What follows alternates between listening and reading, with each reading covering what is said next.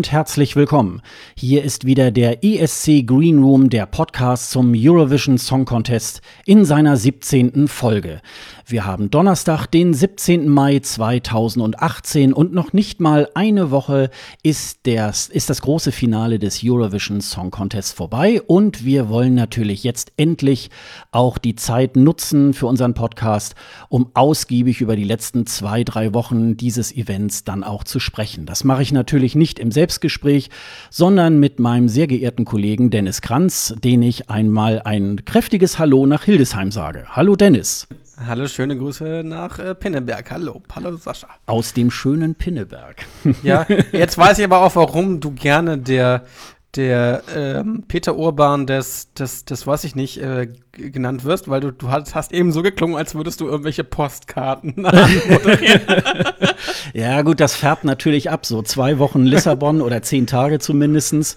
Und ähm, ich habe ja ähm, gar nicht die Möglichkeit gehabt, ähm, mal jetzt wirklich in so einen ganzen ESC ähm, noch mal reinzugucken, wo Peter Urban ähm, die Kommentare gesprochen hat. Ja. Weil ich ja dann, ähm, ja, ich war ja immer abwechselnd ähm, zu den Generalproben am Mittwoch, äh, am Montag, Mittwoch Mittwoch und Freitag in der Halle, habe mir das irgendwie angeguckt.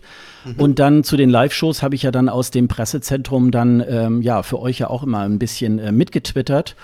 Und ähm, ja, da habe ich noch gar nicht so waren. Ich habe äh, heute bei Eurovision.de so, so ein paar Kommentare noch irgendwie ähm, äh, gelesen von ihm, die ich so mhm. mehr oder weniger gut finde. Ähm, aber deswegen, ich, ja, ähm, ich habe ihn so jetzt dies, dieses Mal noch gar nicht so großartig gehört. Also, ähm, tja. ja, du, du, konntest sozusagen, sozusagen äh, die, die Ausschalttaste bei dir in, in der Halle.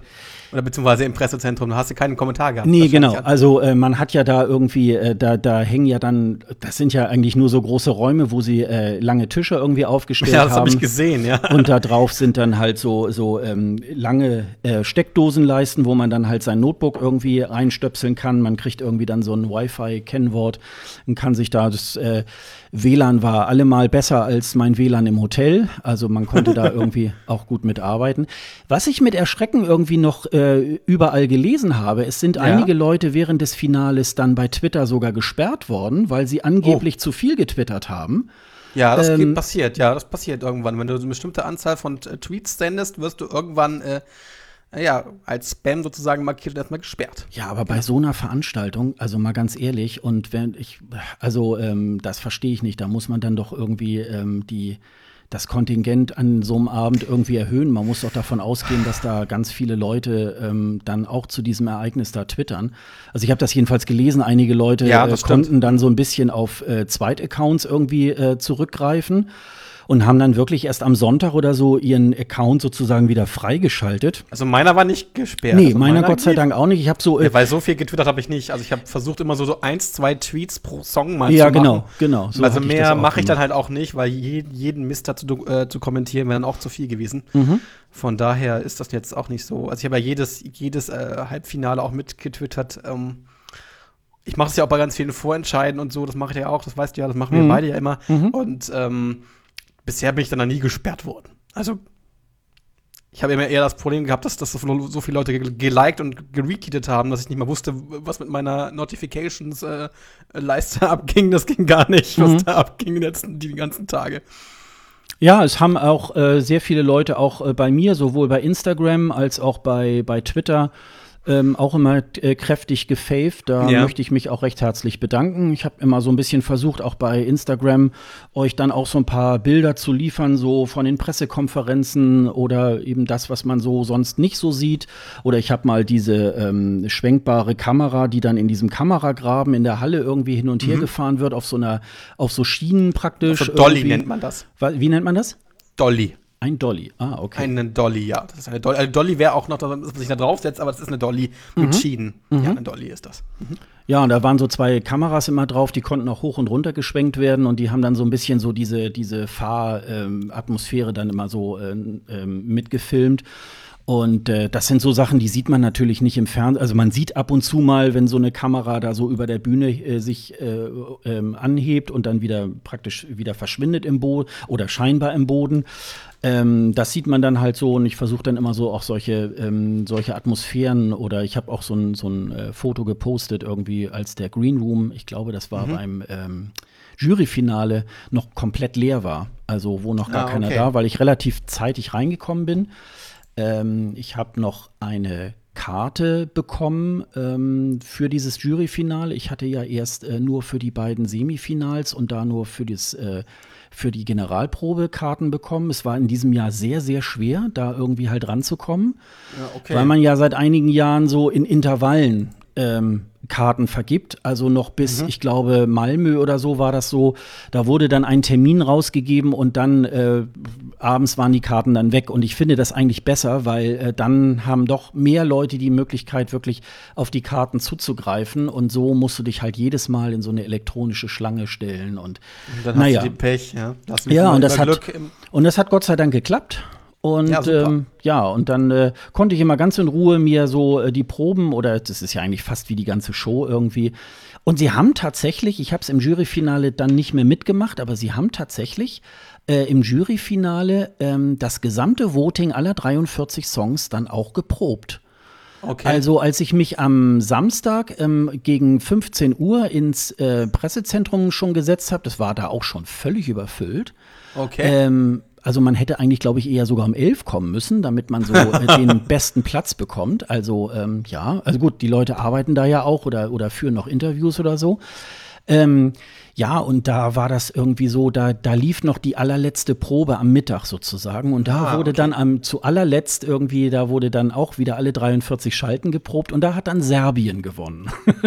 ja, das wäre wär ziemlich unwahrscheinlich gewesen, würde ich mal sagen, bei, dem, bei diesem Song. Aber ja, gut, okay. Ja, ja, und dann war so witzig aus Deutschland, da stand da wohl irgendwie so ein Aufnahmeleiter da auf der Bühne bei der Reeperbahn und so, nur um ja. dann so, ja, ja, und ja, halt, ja, das ist eine tolle Show. Hat er dann so abgelesen vom, vom Bild, vom, vom Zettel so, ja, ja, das ist eine tolle Show, irgendwie ganz super, irgendwie, ja, und hier sind die Punkte aus Deutschland, zwölf Punkte, ich weiß gar nicht, was, äh, was da dann gesagt wurde. Ich glaube, da wird dann so randommäßig irgendwie halt dann irgendwas gesagt.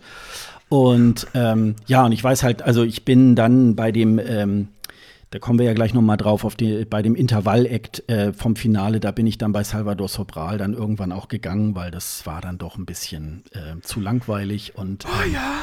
Ja, das war halt dann. Aber was ganz gut war, die Zeit, ähm, äh, Portugal hat ja eine Stunde zurück. Das heißt, mhm. ähm, alle Veranstaltungen gingen auch schon um 20 Uhr los. Also es ging ja. dann nicht bis mitten in die Nacht. Ah, super. Das könnte, glaube ich, in Israel, ich weiß gar nicht, die sind ja, glaube ich, auch so zwei, drei Stunden äh, uns voraus. Das mhm. könnte sein, dass das so ähnlich wie in Aserbaidschan ist, dass dann der ESC auch erst um 0 Uhr irgendwie Ortszeit da oh irgendwie Gott. losgeht. Ja, das, äh, oh, das ist wird, heftig, ja. Wird dann jedes Mal eine lange Nacht, glaube ich. Also ja. ähm, das könnte dann irgendwie. Ja, aber wir wollen vielleicht das auch erstmal so ein bisschen ordnen. Ähm, ähm, und ja, wir können uns eigentlich ganz gut austauschen. Dennis hat, äh, hat nämlich, ähm, war zu Hause, hat sich das jeweils dann auch bei den. Im Fernsehen angeguckt, genau. Im Fernsehen hat Peter Orban lauschen können und äh, ich. Ja, manchmal etwas, hm, aber ja, ich konnte Peter Orban lauschen. Ja, und ich habe mich da so ein bisschen in Lissabon getummelt, im Pressezentrum. Ich war auch auf diesem Botschaftsempfang, da kann ich nachher noch mal was dazu sagen. Und, Eurovision Village, ne? Ja, und ich habe mich so ein bisschen auch immer an unseren lieben Freund äh, Dr. Irving Wolter, genannt auch äh, Dr. Eurovision, so ein bisschen rangehängt. Der hat mir so ein bisschen auch so, ja, ein bisschen gezeigt, wie das da so im Pressezentrum so abläuft und ähm, ist ja auch so ein wandelndes Publikum, äh, Publikum, wandelndes, wandelndes Publikum. so ein wandelndes Lexikon, was äh, so, brauch, den braucht man nur zu fragen, wie viele Punkte hat denn Frankreich 1976 von Großbritannien bekommen? Das weiß er mit Sicherheit.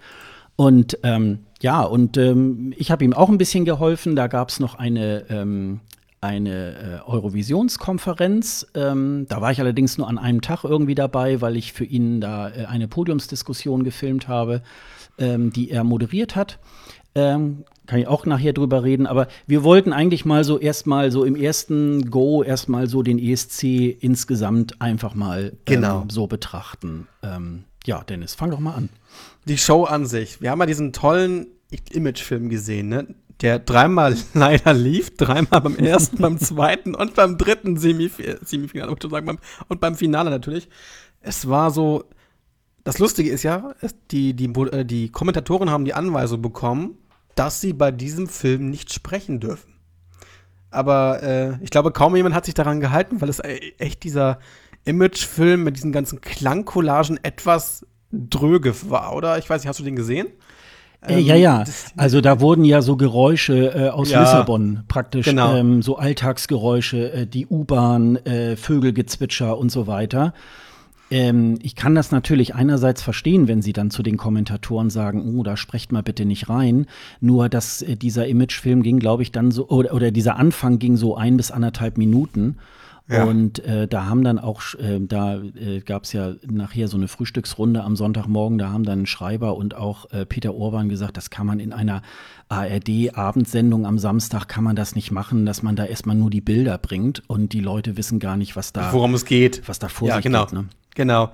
Es hat auch ewig gedauert, bis dann diese, diese, diese, diese Bühne irgendwann gezeigt wurde. Es war, es kam auch, äh, vor allem bei dem Semifinal, es kam auch irgendwie nicht in den Pott. Ich habe irgendwie keinen richtigen Intervalleck gehabt. Das war so ein bisschen komisch. Mhm.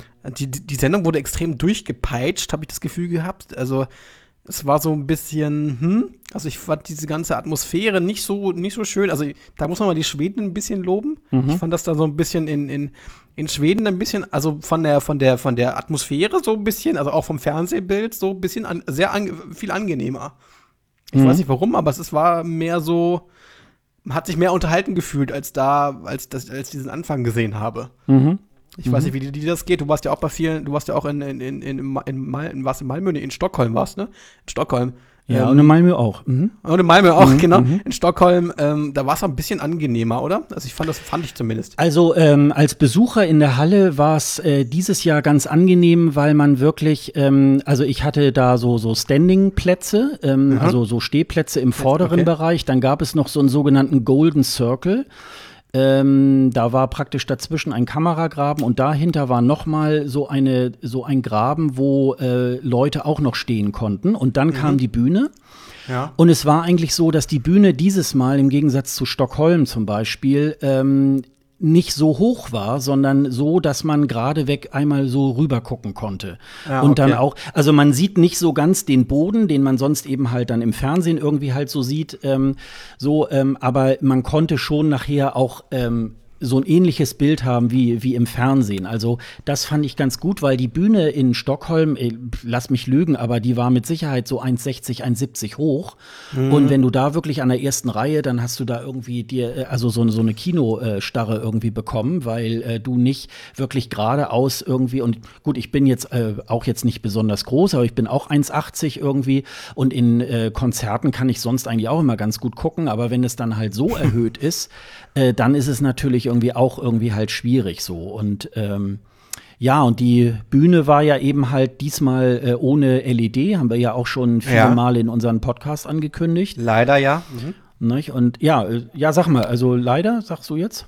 Ich finde schon, ja, wenn man, wenn man bedenkt, dass Deutschland mit einer Projektionsperformance auf Platz 4 landet, mhm. ist das schon, ist das schon äh, auch, ein, auch ein Statement, so ein bisschen, finde ich, dass man jetzt keine LED-Wand hatte. Mhm. Aber was ich noch dazu sagen will, was du vorhin gesagt hast, ich habe bei Twitter ganz oft gelesen, dass man, dass man dieses Mal beim ESC nicht so viel gesehen hat. Also ich habe ich hab sehr viele Tweets gelesen gehabt, dass, dass die teilweise Sichteingeschränkungen hatten, teilweise da ein paar Sachen nicht sehen konnten, auch, auch, auch vom Stehplätzen und Sitzplätzen und so. Das war wohl, äh, da gab es wohl ein paar äh, unbestimmt, also ein paar Kommentare, die nicht so toll waren, was die Sichtverhältnisse anging. Ja, das kann schon sein. Also es war unten am Stehplatz, war auf der äh, linken Seite war ein ganz großes schwarzes Podest. Ja. Äh, das kann man übrigens sehen. Wir, ich hatte ja heute auch bei Twitter noch mal gepostet, dass wir ja heute irgendwie auch unter anderem live irgendwie hier senden ähm, und auch bei, bei unserer sonstigen Ankündigung jetzt auch für diese Folge. Mhm. Da kann man so eine kleine schwarze, ähm, so ein Podest irgendwie, ich weiß gar nicht, was ja. da drauf, ich glaube, da waren auch Kamera. Kamera. Ich glaube, da waren auch zwei Kameras. Ja, es war ähm, auf der, so mittig war noch mal da stehen ja immer zwei solche großen Kameras. Es ist ja immer irgendwie eine ist ja für ein Backup und die andere macht dann eben halt auch das Fernsehbild. Und wenn eine Genau. kaputt geht, braucht derjenige nur auf die nächste Kamera und kann irgendwie weitermachen. Und ich glaube, auf diesem, auf der linken Seite des Podest, da war, glaube ich, da waren, glaube ich, auch Kameras. Ah, und dann okay. war es so, ich hatte am Freitag dann einen Sitzplatz oben auf Mhm. dem ersten Balkon. Der war auch so mehr so in der linken Kurve. Mhm. Und da war dann unten einmal quer praktisch in die Sicht ein ganz langer Kamerakran. Und der, Ah. äh, der war auch äh, ganz oft irgendwie so quer im Sichtfeld. Das stimmt. Ähm, ich hatte da auch ein bisschen Probleme. Ich wollte ja natürlich auch äh, des Öfteren mal so Bilder auch machen, äh, weil ich das auch immer gerne so hier für unsere, für unsere Homepage oder so irgendwie nutze, um da irgendwie auch dann da mal so, so ein Bild von irgendeinem ESC irgendwie zu haben. Und das war dieses Jahr ein bisschen schwierig, weil halt dieser Kameragraben da, äh, diese Quatsch, dieser Kamerakran da ähm, zu sehen war. Äh, das kann ich nachvollziehen. Das war dann, und ich habe dann mehr so auf der, auf der rechten oder mittigen Seite vorne direkt Ja. gleich an der Balustrade irgendwie gestanden. Also ich hatte dann niemanden mehr vor mir und konnte dann ganz gut gucken, weil ähm, das vielleicht mal so für die Leute, die auch mal so die nächsten Jahre mal hinfahren wollen. Es macht immer Sinn, wenn man keinen Stehplatz hat, wirklich sich eine Pool Position irgendwie zu ähm, sichern. Wenn also der ESC um 21 Uhr losgeht, macht es schon Sinn, um 17 Uhr sich in die Schlange zu stellen. Also man kommt dann ja meistens gegen 18, 19 Uhr dann auch rein. Also ähm, so ist es nicht, aber äh, weil man dann wirklich, die Schlangen werden sehr, sehr lang, äh, bevor Ja, es ja. äh, nachher so, ich sag mal, um 19 Uhr ist Einlass und da ist die Schlange so lang und wenn du einen, äh, einen Stehplatz hast, dann hast du halt einfach nur noch die hinteren Plätze praktisch. Also Ja. ähm, so. Und in, also diese, diese ähm, Kommentare, ich kann es schon verstehen, ja, das, äh, das glaube ich auch, dass das, ähm, dass das bei anderen ein bisschen besser war. Aber die Bühne war, wie, wie gesagt, nicht so hoch wie in Stockholm zum Beispiel. Okay. Also ich glaube, die LED-Wand werden die äh, Delegationen in den nächsten Jahren, glaube ich, äh, wieder haben wollen. Weil man einfach viel, viel mehr Möglichkeiten, also nicht viel mehr Möglichkeiten hatten, aber ich glaube, viel, viel mehr Möglichkeiten hatten, äh, Songs zu unterstreichen. Das hat man ja bei, bei, Michael Schultes Auftritt gesehen, dass man eine Projektion durchaus einen Song äh, weit nach oben bringen kann, äh, obwohl er eigentlich äh, am Anfang nicht so hoch gewettet war. Ähm, ich glaube, das wird sich wieder ändern, weil ich glaube, es war nicht immer sinnvoll, dass es überall ähm, so, so Hebelbühnen und sowas gab, zum Beispiel bei ähm, Österreich. Fand ich das auch so ein bisschen, bisschen komisch, das war ein bisschen aus, als würde er mit einem UFO irgendwo rumfliegen. Ja, ja, ja.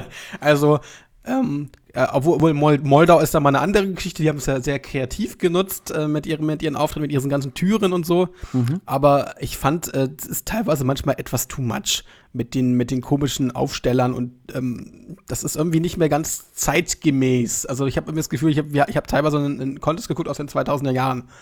Ähm, deswegen glaube ich, wird sich da noch wieder ein bisschen was verändern. Ich glaube, die werden wieder eine LED-Wand im nächsten Jahr haben. Ja, aber wie gesagt, es hat auch dazu geführt, dass sich die Delegationen alle was überlegen mussten. Ne? Ja, dass das sie stimmt. wirklich, ähm, sie wussten, sie haben nur Beleuchtung sozusagen. Also es war, was ich nur gesehen habe, es waren ja, es gab ja da diese Lamellen, die wir ja schon aus dem äh, Vorentscheid irgendwie halt kannten. Das waren solche, Ja. solche Flügel, die wurden dann auch unterschiedlich dann irgendwie angestrahlt. Das sollten so wellenmäßig wahrscheinlich ja, genau, darstellen. genau, also, ne? genau. Ja, ja, ja, genau. Das, das war und ähm, dahinter waren auch so ein bisschen so wie LEDs. Da konnte man manchmal auch so so kleinere ähm, Sterne oder so irgendwas. Waren aber keine richtigen LEDs. Es war, glaube ich, Ja, auch ja. irgendwie so angestrahlt. Und ich fand eigentlich, was ich nur so schade fand bei den LED-Projektionen der letzten Jahre, dann haben sich die Delegationen auch nicht mehr viel Das ich, stimmt. Also ich sag mal ganz, ganz platt, haben manchmal dann so 15, 20 solcher Acts irgendwie dann einfach nur noch den Sänger auf die Bühne gestellt, die fünf Backgrounds daneben und dann sind und dann haben sie noch äh, den großen Kopf des äh, Teilnehmers an die äh, Wand geschlagen und das war's dann. Und dann waren natürlich Ja, irgendwie die Songs alle gleich. Also, ähm, ich finde auch, es ist nicht besonders zeitgemäß. Ich meine, selbst die Dänen hatten ja schon LED-beleuchteten Boden sogar.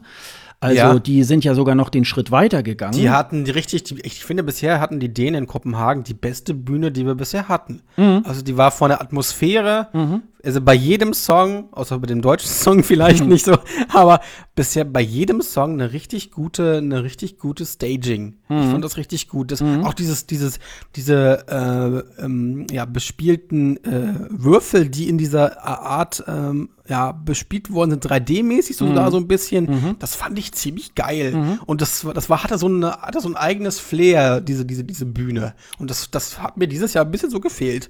Das ist so, das war halt nur so, ja, Bühne da, hm, ein paar, ein paar Staging-Sachen draufstellen und das war's. Ja.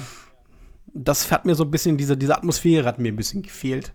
Bei der, vor allem bei der, bei der Fernsehübertragung. Also ich, ich, ich meine, ich darf mich ja so ein bisschen da aus dem Fenster lehnen. Ich bin selber ja Mediengestalter, Bild und Ton und kenne das, wie das funktioniert, mhm. wie man da, wie man da das Fernsehbild einfängt und so weiter. Und es, es war so ein bisschen, man hätte da bestimmt ein bisschen mehr haben können, wenn man ein bisschen mehr Geld ausgegeben hätte.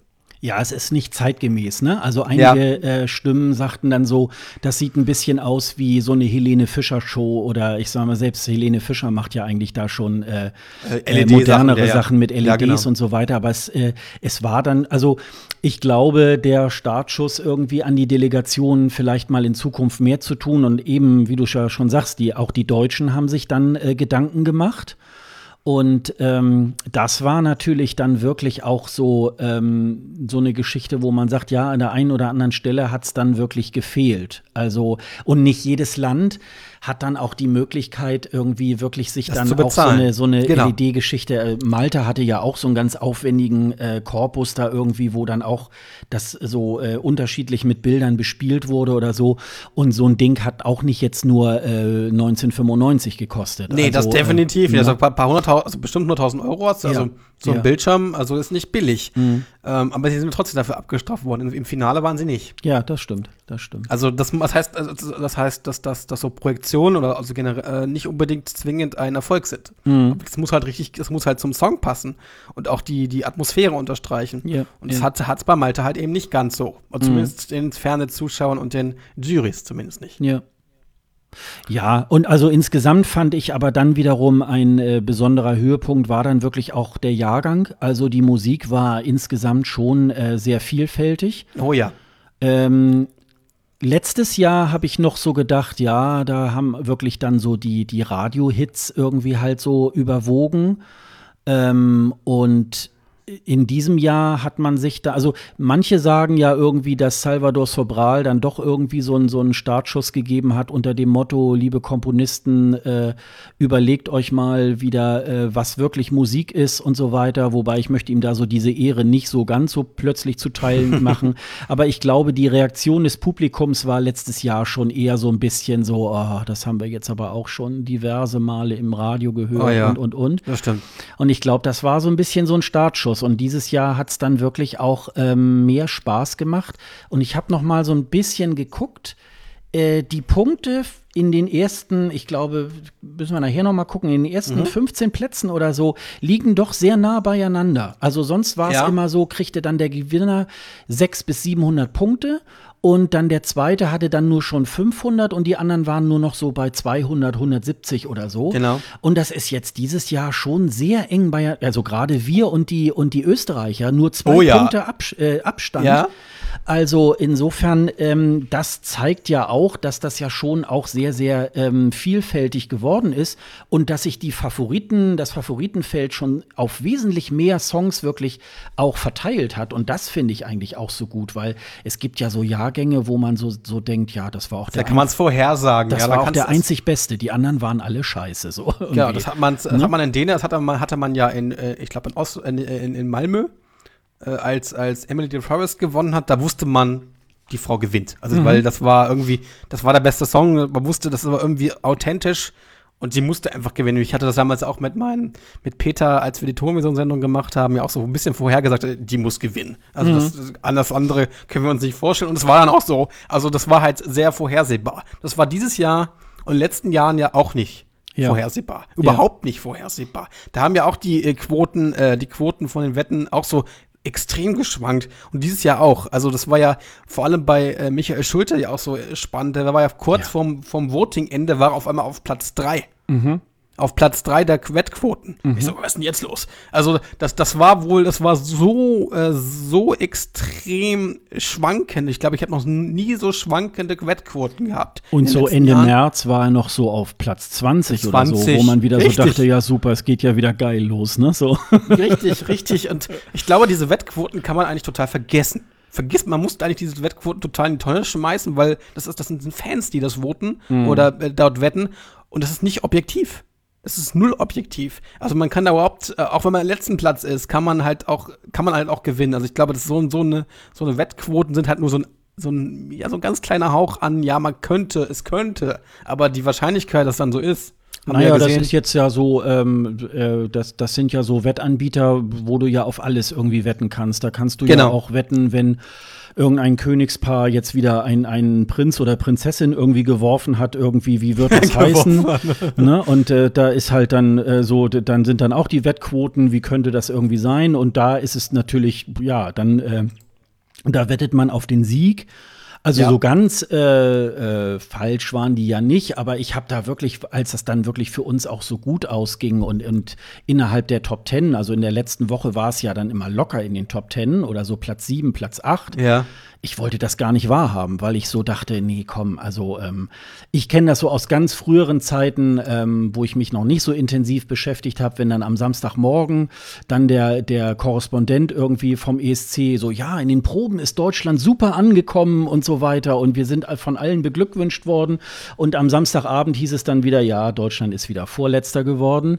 Genau. Und äh, so ist es mit den, mit den Wetten da irgendwie auch, aber es hat sich ja dann schon so in diese Richtung eingependelt, wie die Wetten das nachher auch so ein bisschen auch vorausgesagt haben. Ja, also, richtig, ne? das, das, stimmt. Ähm, also es Und war Google, ja dann so im, im Juryfinale, dass, äh, also im, im Juryfinale habe ich noch so gedacht, nein, ich glaube, Zypern gewinnt. Da war eigentlich in der Halle die Euphorie größer als bei Netta. Ja. Und äh, das sah man nachher auch dann mal so an dem letzten Tag, an dem äh, Freitagabend, Samstagvormittag irgendwie. Da war auch mal Zypern dann irgendwie äh, wirklich auf der Eins. So, äh, da haben dann wohl vielleicht mhm. auch Leute äh, die Halle besucht und sind dann vielleicht doch noch mal irgendwie ins Internet gegangen und haben mitgewettet. Keine Ahnung. Und ähm, ja, aber also es ist so ein Stimmungsbarometer, aber ich würde es auch mit ganz großer Vorsicht irgendwie auch genießen. Ne? Ja, das ist, das, das hat man ja auch gemerkt. Ich meine, wir haben ja lange nicht so, wir, ich glaube, ich habe fa fast einen teilweise einen Herzinfarkt bekommen, als, als wir diese Punkte bekommen haben. So, ja. Mal so zwölf Punkte aus Norwegen äh, und äh, ne? Das, das, das, das, kann nicht wahr sein, das glaube ich jetzt nicht. Dass mhm. wir jetzt auf einmal zwölf Punkte mhm. von irgendwo im Land kriegen. Ich ja. so, äh, was, sind wir im falschen Film? Ja. Ähm, das war schon cool irgendwie, ja. Also das war schon richtig, richtig spannend, diese, diese, diese Punktevergabe. Es sah ja fast so aus, als würden wir gewinnen. Also als dann so, so fast die letzten sechs, ich so, oh, was ist jetzt los? Mhm. Wir haben immer noch keine Punkte. Mhm. Also es war schon sehr, sehr spannend. Ich glaube, das ist gut gewesen, mal diese, diese Punktevergabe, wie sie jetzt eingeführt ist, einzuführen. Also es ist schon, ähm, war mega spannend und, ja. und Herzklopfen-Faktor. Also das ja. hätte man lange nicht. Ja, also das finde ich auch. Also ähm, ja, also es ist ja dann auch äh, gut für uns ausgegangen und ja, ähm, ja und äh, Michael Schulte kann dann sozusagen da auch noch ein bisschen weiter an seiner Karriere basteln und hat irgendwie mhm. auch dieses gute Ergebnis im Hintergrund.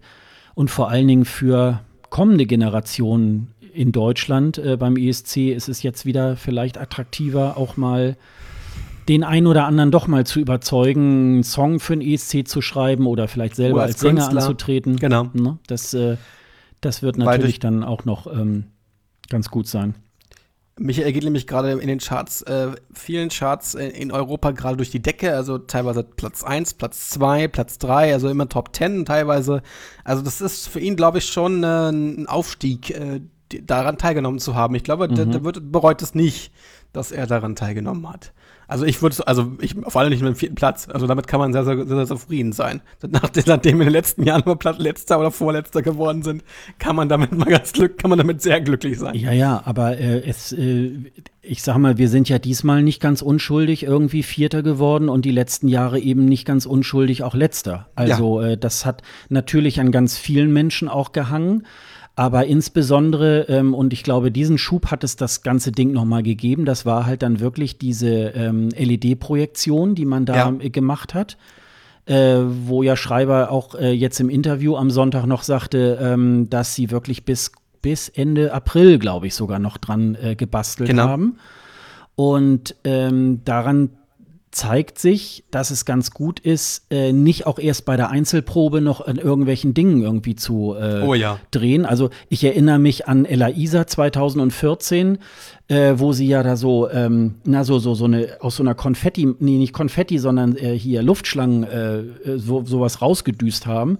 Und Ja. dann waren plötzlich alle drei in diesen Luftschlangen irgendwie da so äh, damit überschüttet.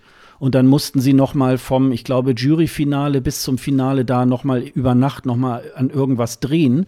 Und die haben auch noch was neu gerendert oder so. Und die mussten auch die komplette, das komplette Staging hinten die LED waren. Also Ja, weil- musste neu gerendert werden, weil es denen nicht gepasst hat. weil der, weil die das so auf Jahrmarkt und so weiter irgendwie halt Ja, gemacht genau. haben. Und ich glaube, ähm, ja, dann muss man halt sehr, sehr früh auch Einfluss auch auf die Produktion nehmen, äh, was man denn genau haben will. Und, äh, und letztes Jahr bei Livina ja auch. Es ging um, um, um das Leben, Perfect Life, und sie hatte einen anthrazitfarbenen Hintergrund, ne? Ja, ja, also, richtig. wo man dann so 2.0. denkt, äh, und, ja, und dann wollte die Komponistin ja auch äh, an der einen oder anderen Stelle keine Veränderung mehr machen. Irgendwie der NDR hatte, hatte sie ja wirklich äh, mehr als bekniet, wohl irgendwie da äh, an Mhm. einigen Stellen noch was zu machen. Ähm, und ähm, ja, und das ist halt auch irgendwie so eine Geschichte, da hat man Gott sei Dank wohl äh, zumindest in diesem Jahr wirklich daran äh, gelernt. Und es ist halt, heutzutage ist das halt so, das Gesamtpaket ist auch ganz wichtig. Und Ja. ohne jetzt irgendwie schon mal auf die, auf die Songs irgendwie einzugehen, aber bei Michael war es jetzt irgendwie auch so, es wäre jetzt too much gewesen, wenn sie ihm jetzt auch noch irgendwelche Pyro-Geschichten noch mal dazu Oh ja, ja, das wäre zu viel. Ja, richtig. Also ich habe zum Beispiel so einen so einen Vergleich auch mit der, ähm, mit der belgischen Teilnehmerin, mit der Senec, die hat ja da im vorderen Teil der Bühne, also hinter dem Golden Circle, Mhm. mit einem Mikrofonständer gestanden und dieses, ähm, ja, manche Leute haben ein Bond-Lied gesagt, ja, gut, irgendwie. Hat sie selber auch gesagt. Und, also es von war, daher, und ne? es war ganz gut, aber es war ab da nicht mehr gut, wo sie dann praktisch diesen Punkt verlassen hat und noch mal über diese Bühne hin und her gelaufen ist, wo ich so dachte, ja. Oder äh, die Niederlande mit diesen komischen Tänzern. Also man kann verstanden. auch sehr schnell Aber- einen Song kaputt machen und bei Michael Schulte war es dann wirklich auch die haben das mit ihm gemacht, was auch zu seinem Typ passt. Er hat dann da irgendwie gestanden, er hat dann vielleicht einmal diese Arme so ausgebreitet, wo dann dieses ähm, psychedelische da mit, der, äh, mit diesem Schwarz-Weiß dann da irgendwie Ja. kam. Und, und das war halt wirklich, ähm, das war wirklich er. Und ähm, ich bin mir da sicher, da hat er auch sehr viel Einflussnahme auch genommen. Und ähm, ja, also das war halt äh, wirklich auf seinen Typ, auf seinen Song irgendwie halt abgesteckt und das äh, muss ich sagen, äh, bravo. Also ähm, Ja. ne, das war irgendwie Und hat sich ja gut. extra diese, diese aufblasbare Projektion ja auch aus den USA machen lassen. Mhm, Also, und man hat sich dann auch äh, vier Projektoren mit mehreren Ländern geteilt. Ne? Es gab ja vier Projektoren, äh, einmal auch für Litauen. Was Litauen? Ja. Litauen? Litauen, ne? Litauen, die mit dem Kleid. Nee, ich, das ne? ist Was? Estland. Estland, entschuldige, Mhm, Estland, Genau. Estland was, äh, die ja auch so eine Projektion hatte mit auf ihrem Kleid, das man ja auch schon tausendmal gesehen hat, aber egal. Ähm, ähm, die, damit haben sich ja die, äh, die Delegation sozusagen die, die Kosten geteilt, um das halt äh, stemmen zu können. Mhm. Finde ich, auch, find ich auch sinnvoll, wenn man so einen Contest macht, dass man sich halt auch da abspricht und sagt, ach, ihr wollt auch ein, ihr wollt auch Projek äh, Projektionen machen, dann äh, Ja. teilen wir uns einfach die Kosten dafür.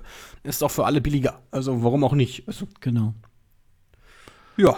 Ähm, ja, dann Mod- vielleicht kurz zu den, zu den Moderatoren. Ich habe das hier gerade aufgeschrieben. Das war also Daniela Roy, Silvia Alberto, Katharina Furtades und Philomena Cautilla. Alles irgendwie Moderatoren, teilweise von RTP. Die eine, Daniela Roy, ähm, spielt bei einer amerikanischen Serie mit. Navy CIS, genau. Äh, CIS äh, LA, genau, richtig. Die war eigentlich auch diejenige, die, glaube ich, noch am akzentfreisten irgendwie Englisch gesprochen hat. Bei den anderen habe ich so den Eindruck, äh, oh, äh, ist der ESC wieder in Kiew? Ähm, das war so ein bisschen. Obwohl sie haben es besser, ich finde es, also die, vor allem die, die, die, äh, die im Green Room das moderiert hat, die fand ich sehr, sehr sympathisch. ja, das war Philomena, ne? Genau. Ja, genau, die Ja, die sehr, war lustig. Das war, die hat das sehr gut gemacht. Ja, ja. Die hat, hat, ja, hat sich da auch nicht so ganz so ernst genommen. Die, Mhm. die hat es mit am besten gemacht. gemacht, fand ich. Ja, sie hat ja also auch äh, äh, im, ich glaube, zweiten Halbfinale hat sie dann ja Lorraine irgendwie dann auch noch äh, imitiert, ne? Sie hatte dann ja, ja, ja, auch so ein Tanz, schwarzes Kleid und hat dann da irgendwie Euphoria. Ja, ja, ja, ja, ja, ja, Also das getanzt war, haben sie ja, genau. Die haben alle getanzt, genau. Also ich glaube, wenn hier diese äh, Daniela Roy und äh, Philomena äh, Cautela, wenn die das zu zweit gemacht hätten, hätte das, glaube ich, gereicht. Also die vier zusammen auf der Bühne, das war ein bisschen too much. Zu viel. Also es war ein Statement gegenüber letztem Jahr, wo es dann drei Männer gemacht haben. Irgendwie, ich finde es ja immer besser, wenn man das so ein bisschen mischt, Männer und Frauen. Aber das war dann jetzt wirklich so ein, so ein Statement, da Frauenpower irgendwie reinzugeben und nicht wieder irgendwie noch einen Mann dazu zu stellen. Das war ja. schon okay. Aber ich finde, ich fand auch in Wien zum Beispiel die drei, äh, fand ich dann, ja gut, es waren ja auch vier im Grunde mit Conchita. Aber ein Mann? Ja, ja, so Mann oder Frau, wie auch immer. Äh, aber da waren es halt dann auch, die drei waren damals auch zu viel. Und ich finde immer, so, so ein Pärchen ist, glaube ich, immer, äh, wie auch immer, Männer oder und oder Frauen. Äh, das finde ich immer, das, das, reicht dann. Also dann kann ja. dann einer nachher die Punkte vergeben und der andere sitzt dann im Green Room und macht dann lustige Interviews. Ja. Also, ja, obwohl, ähm, das, obwohl das in Deutschland bei den dreien, äh, als wir, als Anke Engelke ähm, und ähm wie heißt sie, unsere liebe Tagesschau-Moderatorin? Äh, Judith Rakas, ne? Judith Rakas und ja, ja, das war auch gar nicht so schlecht mit den dreien, als sie das gemacht haben. Also mhm. Von daher, das muss, kommt immer drauf an, ne? wie, man, wie, man das sich, wie man sich das aufteilt. Also ich glaube, bis zu drei, das geht irgendwie noch. Bei vier wird es dann irgendwann schwierig. Also vier Moderatorinnen ist irgendwie schwierig, finde ich. Also drei geht irgendwie noch, das kann man irgendwie noch äh, handhaben, aber vier ist halt echt too much. Ja, ich, ich, weiß es jetzt nicht so ganz genau, ähm, inwieweit die schon mal die vier miteinander gearbeitet haben. Das kommt ja dann auch noch so dazu, wenn die vielleicht das erste Mal, guck mal, bei in Düsseldorf war es dann so, Anke Engelke und Stefan Raab haben schon öfter mal was zusammen gemacht. Genau. Ne? So, und Judith Rakas ist ja nun auch, äh, auch Vollprofi irgendwie und ähm, ja, und es macht auch glaube ich, auch immer ein Unterschied, wenn ein großes Land sowas äh, macht oder eben so ein kleines Land wie Portugal so zum ersten Mal so eine Riesenveranstaltung irgendwie halt macht. Wobei die sich ja eben halt auch äh, aus dem Schwedenlande da ja irgendwie mit äh, Christa Björkmann da als Produktionsleiter, aber eben auch so dieser äh, Floormanager, der Henrik von Zweiberg, ähm, war da wieder verantwortlich. Und wie heißt der? Ola Melzig heißt der, glaube ich, der dann für ah. diese Aufbauten davor irgendwie zuständig war. Ist ja auch ein, äh, der kommt da auch aus dieser Truppe sozusagen. Und der hat das dann, ähm, ja, und da sind es natürlich, die geben das dann so in gute Hände.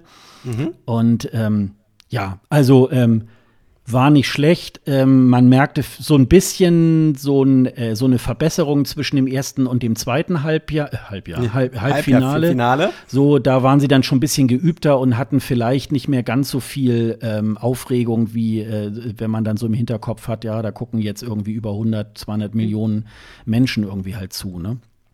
Ja. Ja.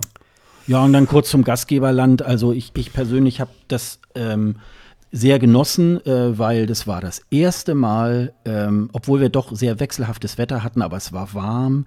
Man konnte im Poloshirt äh, eigentlich fast immer rumlaufen. Also es war halt wirklich mal nicht. Äh, es hat aber allerdings einmal, als ich am Montag in der Schlange gestanden habe, da hat es dann einmal ganz leicht geregnet. Also man sollte oh. es kaum glauben. Aber es war dann trotzdem ähm, tolles Wetter und ja. äh, Lissabon lohnt sich auf jeden Fall, dort mal hinzufahren. Ähm, es ist ein bisschen überlaufen, ähm, also ja. ist auch egal, ob es ESC ist oder so. Aber ähm, ja, also sie haben sich sehr viel Mühe gegeben. Es war ein bisschen, ähm, bisschen schade zum Beispiel. Es gibt ja so dann auch äh, dieses Eurovision Village, das wie so eine Art Marktplatz irgendwie halt ja. ist. Und ähm, das war dann halt abgesperrt und alles Mögliche durfte man nicht mit reinnehmen, also selbst Selfie-Stick und was da nicht alles. Also wenn man da mal so überlegt, äh, äh, was man alles als Waffe benutzen kann, also man kann selbst Schuhe als Waffe irgendwie halt ja, benutzen. richtig. Man kann und, jemanden kaputt hauen damit ja, richtig. Und äh, Schuhe werfen. Äh, das war halt Stahlkappe. Ja, Stahl und dann war das auch so, so, dann war das halt so so so äh, umzäunt mit so mit so ja. Bauzäunen ähm, und die so mit Plakaten äh, zugehängt. Jedes Plakat hatte dann irgendwie, äh, ja, ESC 2011 in Düsseldorf gewonnen hat, Aserbaidschan und so weiter. Aber es war dann halt auch so, wo ich dann so dachte, da läuft ja, das ist ja praktisch da am Rande äh, der, der, des Wassers, da läuft ja. eine äh, Straße parallel entlang. Und wenn man das jetzt irgendwie schützen will, irgendwie vor äh, Terroranschlägen oder so, Ja. dann müsste man da eigentlich auch Betonpoller irgendwie hinstellen, damit da nicht irgendwie auch ein mehrtonniger LKW irgendwie halt reinfährt. Und das hat man dann wiederum nicht gemacht, wo ich dann immer so denke, ja, und was soll dann dieses ganze Security-Getue, wenn ihr dann nicht irgendwie das Ding auch ein bisschen zu Ende denkt? Also das, äh, da habe ich so gedacht, ja. Und ähm, das, das ist natürlich irgendwie dann, ja, also gut, sie haben jetzt seit über 50 Jahren versucht, das Ding irgendwie zu gewinnen. Jetzt hatten sie mal die Möglichkeit und wenn man das natürlich noch nie gemacht hat, ähm, dann ist es natürlich auch. Ähm, aber nichtsdestotrotz, ich habe auch viel von der Stadt auch gesehen. Ich habe dann immer so meistens so die halben Tage dann am Vormittag immer so ein bisschen genutzt, um auch Sightseeing zu machen. Aber fahrt da auf jeden Fall mal hin, es lohnt sich. Also ähm, das ist wirklich, ähm, das ist wirklich eine Reise wert. Also Und viel abgegriffen wahrscheinlich. äh, viel abgegriffen. Ja, so, so diese, diese tollen äh, Jute-Säcke, die sie da ähm, jedem, jedem Pressevertreter in die Hand gedrückt haben. Ja, ja, das war, ja, der ist gar nicht mal so schlecht. Da waren dann irgendwie noch so, äh, da hatte ich so ein bisschen Angst darum, weil ich bin sowieso schon mit sehr schwerem Gepäck irgendwie Ja. da äh, hingefahren. Und da gab, da, da kriegte man dann so ein paar ähm, CDs, unter anderem von dieser Marisa, die dann auch das, äh, den Intervalleck dann irgendwie da bestritten hat. Und dann gab es noch so eine, so eine ganz große Powerbank irgendwie, ähm, kriegte Oh. man da und, und ähm, so eine Lissabon-Card, wo man dann eben halt vergünstigt irgendwie so in die Museen rein konnte und so weiter irgendwie. Also ähm, ja, sie tun dann schon irgendwie halt was. Was ich nicht getan habe, ähm, war ja nun als, als Pressevertreter akkreditiert und da konnte man sich dann ein sogenanntes Pigeonhole dann irgendwie halt reservieren, also so ein Fach, wo Ja. du dann allerlei Infos von den einzelnen Delegationen irgendwie äh, reingesetzt bekommst. Das habe ich dann nicht gemacht, weil dann hätte ich, glaube ich, noch einen weiteren Koffer irgendwie kaufen müssen, um das ganze Ding dann irgendwie aufzufüllen. Ja, Und ich bin ehrlich gesagt nicht so ein Sammler. Also ich Okay. sammle das Programmheft, ähm, die DVD und ich äh, kaufe mir immer das ähm, offizielle Plakat und hänge mir das dann irgendwie hier schön eingerahmt Ah, irgendwie okay. bei mir hier äh, äh, an die Treppe sozusagen. Da ist jetzt Mhm. noch ein Platz frei. Ab nächstem Jahr muss ich mir dann irgendwo einen anderen Platz hier überlegen, wo ich es noch irgendwie aufhänge. Also wahrscheinlich, wenn, mein, wenn meine Wohnung irgendwann voll ist, dann geht die Welt unter. Dann, äh, dann ist es vielleicht irgendwie, dann geht es so nicht mehr. Und Ja, ähm, vielleicht- mehr mache ich da eigentlich nicht. Vielleicht musst du auch mal anbauen. ja, genau. Ich kaufe dann noch die Wohnung gegenüber oder so. Dann äh, Ja, genau. ist, äh, Also, mache ich so eine ich- ESC-Wohnung. Was ich immer mache, ist, ist mir die CDs zu kaufen. Also ich sammle die CDs. Mhm. Ähm, das mache ich noch, obwohl man die eigentlich ja auch gut digital bekommt. Aber ich sammle trotzdem noch die CDs, um das halt noch irgendwie noch ähm, äh, physisch zu haben. In der Regel kaufe ich mir auch das T-Shirt. Mhm. Also das versuche ich versuche immer das T-Shirt zu bekommen. Dieses Jahr habe ich es noch nicht gemacht. Vielleicht habe ich ja noch Glück, noch eins zu bekommen. Manchmal werden die noch runtergesetzt. Wenn man das jetzt irgendwie nach äh, einer Woche oder zwei Wochen dann noch kauft, dann gibt es halt ein bisschen Rabatt. Das ist auch mal, auch mal ganz nett, das T-Shirt einfach zu haben. Ähm, und dann kommt es irgendwie bei mir in den Schrank und ab und zu trage ich es auch mal so, aber so generell auf Arbeit oder sowas trage ich das nicht, weil ich dann irgendwie so ein komisches Statement manchmal damit setze, aber ansonsten ähm, äh, ist das was, was ich mir gerne mal so hole. Ja, ja, ja, ja. Aber ein es gibt ja was. wirklich Leute, die das wirklich ganz exzessiv dann irgendwie halt Oh, auch, ja. äh, auch sammeln und so. Es ist auch in Ordnung, aber ich bin nicht so ein Sammlertyp. Also ähm, da, ich habe so eine Schublade, da sind jetzt irgendwie ähm, auch von unserem ähm, Fanclub vom ECG kommt ja immer zweimal im Jahr so eine, so eine Mitgliederzeitschrift. Einmal ist sie in, in DIN A4 und einmal ist sie in äh, DIN A5. Und äh, die hebe ich mir natürlich auch irgendwie gerne auf, weil die da auch irgendwie immer ganz ausführliche Porträts nochmal haben von den, von den ähm, Künstlern. Und ähm, ja, ich lese hier gerade, jetzt haben sich hier auch schon einige Leute in den Check, äh, Chat äh, eingeklinkt. Die haben sich Ähm, eingecheckt in den Chat. genau. So kann man es auch sagen. Und Quatsche schreibt noch, dass sie hatten auch Scharfschützen auf dem Dach. Ja, das Oh. stimmt. Also es sind natürlich auch, äh, auch, auch verteckte ähm, Sicherheitsmaßnahmen irgendwie halt auch, die man natürlich nicht als Besucher irgendwie so, so merkt. Und die werden schon irgendwie auch dafür sorgen, dass das auch alles irgendwie halt sicher bleibt. Aber ähm, ja, so an einigen Stellen habe ich so gedacht, ja, warum lasst ihr das an dem einen Tag zu und an dem anderen Tag nicht? Also ähm, das war irgendwie und äh, ich hatte noch so eine Rolle Pringles noch mit in die ins Pressezentrum mitnehmen wollen und Da haben sie mich nicht mit reingelassen. Naja, dann habe ich es dann weggeschmissen irgendwie und dann komme ich ins äh, Pressezentrum und da sitzen dann ganz viele Leute an ihren Tischen und haben dann irgendwie auch äh, Süßigkeiten oder haben sich da irgendwie so eine Fünf-Minuten-Terrine da irgendwie warm gemacht oder so, wo ich auch so dachte, wie, wie, wieso habt ihr die denn jetzt dann reingelassen? Also das war so ein bisschen, äh, das war manchmal ein bisschen willkürlich. Also äh, das ist halt schon ähm, ja, sie machen ja manchmal aus Sicherheitsgründen den Einlass auch jeden Tag ein bisschen anders, sicherlich auch aus Sicherheitsgründen, damit man sich da nicht vielleicht so das einmal so den einen Tag beobachtet und dann äh, irgendwelche mhm. fiesen Gestalten sich da irgendwie Zutritt verschaffen. Ähm, das ist sicherlich richtig, aber so, ja, manchmal habe ich dann auch so gedacht, ja, ey, komm, Leute, also das, ja, aber ähm, ja, wie gesagt, das ähm, das Gastgeberland jeweils hat sich sehr viel ähm, Mühe, Mühe gegeben, gegeben, und das, äh, und das Wetter war natürlich irgendwie halt auch. Ähm, ja, das stimmt. Super. Das glaube ich, hat man ja auch gesehen, ja. Mhm. Ja. Bei den ganzen Streams. Ja, ihr hattet, glaube ich, äh, ihr hattet, glaube ich, sogar teilweise besseres Wetter in Deutschland als Oh ja, wir hatten teilweise ne? richtig ne? warm hier, ja. Mhm. Es war richtig, richtig warm. Teilweise 28, 29 Grad, also es war äh, sehr warm hier. Also auch während des ESC-Guckens war es warm. Also mhm. es ist äh, das hatte schon so, so, so, so Zeiten, wo ich dachte, ey, warum hast du, warum haben wir besseres Wetter als du? Mhm. Als du nach Portugal gefahren bist, aber es war richtig warm in das Wochenende. Ja. Also, es war, es war ja auch das lange Wochenende, wo, wo viele auch Urlaub gemacht haben, war ja Himmelfahrt auch äh, beim zweiten Halbfinale. Mhm. Also es war hier schon sehr, sehr warm. Mhm. Ja. Ah ja, und da hatten wir, wir hatten nämlich am äh, Mittwoch nämlich, ähm, da hatten wir nämlich auch irgendwie ähm, den ganzen Tag, also ich würde mal sagen, bestimmt nur so 12 Grad oder so. Also es war ja, ja, ziemlich ja, Und, und bedeckt und richtig, richtig doofes Wetter. Aber ähm, in der Halle ist, ist man ja, ist ja warm und trocken. Also das ist ja dann auch so. Ja, dann würde ich mal sagen, dann gehen wir mal so in die ähm, in Medias Res, hätte ich jetzt beinahe gesagt. Also ähm, die Netta ähm, hat ja, wie gesagt, für Israel gewonnen. Genau. Ähm, äh, mit ihrem Song Toy. Ähm, das ist ja eigentlich so eine Künstlerin, die mit so einem, äh, mit so einem Loop-Apparat ja irgendwie das halt durfte so sie ja nicht. Und das durfte sie leider nicht. Genau. Äh, ja, wie hast du das, wie hast du den Auftritt irgendwie gefunden? Also, jetzt, wo sie es da so ein bisschen abgeschwächt haben. Ich fand's, also für mich war es nicht die Gewinnerin, aber gut. Ähm, ich glaube, das hat so ich fand es ganz gut, was sie so gemacht haben, ähm, dass man auch versucht hat, das so ein bisschen ähm, ja, darzustellen mit diesen komischen LED-Tablets, ähm, die sie da hingestellt haben. Das waren ja eigentlich auch, also das, sind, das waren so, das nennt man äh, MIDI, das war so ein MIDI-Gerät, wo man halt auch so Töne eigentlich mit abspielen kann, aber sie haben einfach nur das, das so beleuchten lassen, mhm. was ja geht. Ähm, das war nett, aber es war halt nicht so ganz, was ich mir unter einem Loop-Gerät äh, vorstellen konnte man, es ist ja, das Loopgerät ist leider verboten gewesen, weil mhm.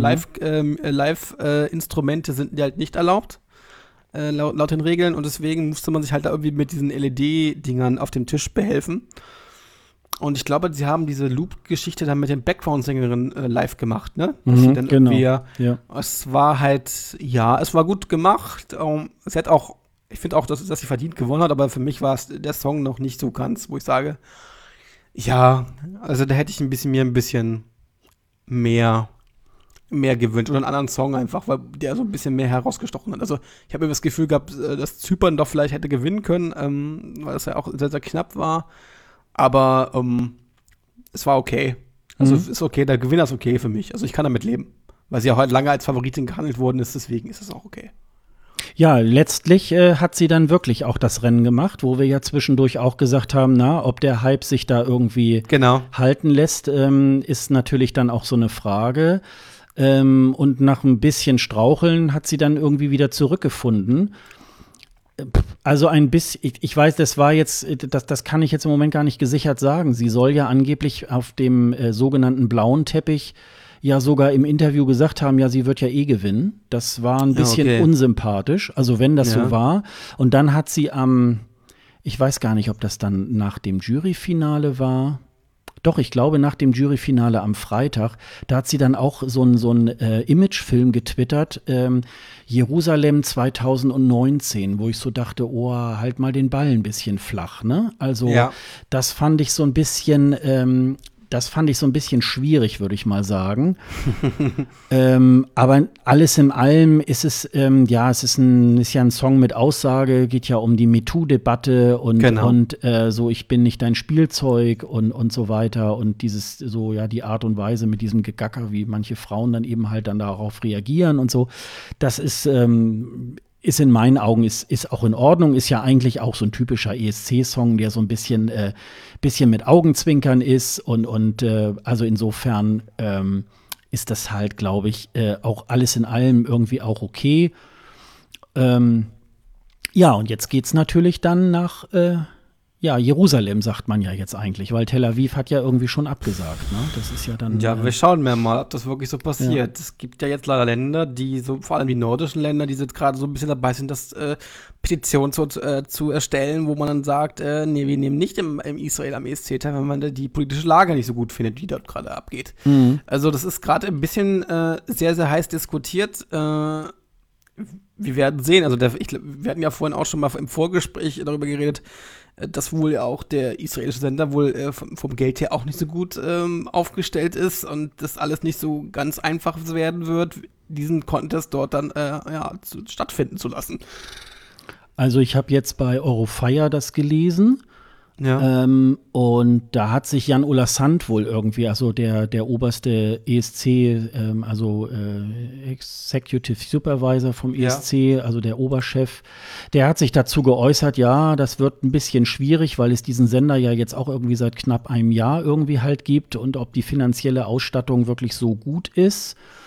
Ähm, ich denke aber mal, dass der israelische Staat da vielleicht auch äh, noch mehr in die Bresche springen wird, weil Netanyahu hat ja wohl irgendwie auch schon gleich, ich glaube, am Sonntagmorgen getwittert, dass es dann wohl mhm. auch in Jerusalem stattfindet, was so ein bisschen einzahlt in diese Geschichte. Ähm, Trump ähm, äh, verschiebt die äh, amerikanische Botschaft von Tel Aviv ja, ja. nach Jerusalem. Das schwingt so, so ein bisschen gerade mit, ja. Und das, das ist so eine, so eine, so eine, äh, ja, so ein, äh, das wird so politisch dann im Moment gerade auch so ein bisschen ausgenutzt. Genau.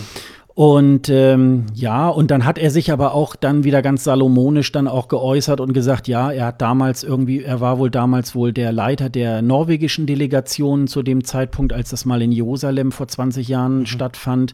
Mhm. Ähm, und da war das wohl ein ganz hervorragender ESC, der aber damals ja auch noch nicht so aufwendig war, wie es heute war. Ich weiß jetzt, ich habe es jetzt im Moment nicht im Kopf. Also höchstens gab es, glaube ich, ein Halbfinale.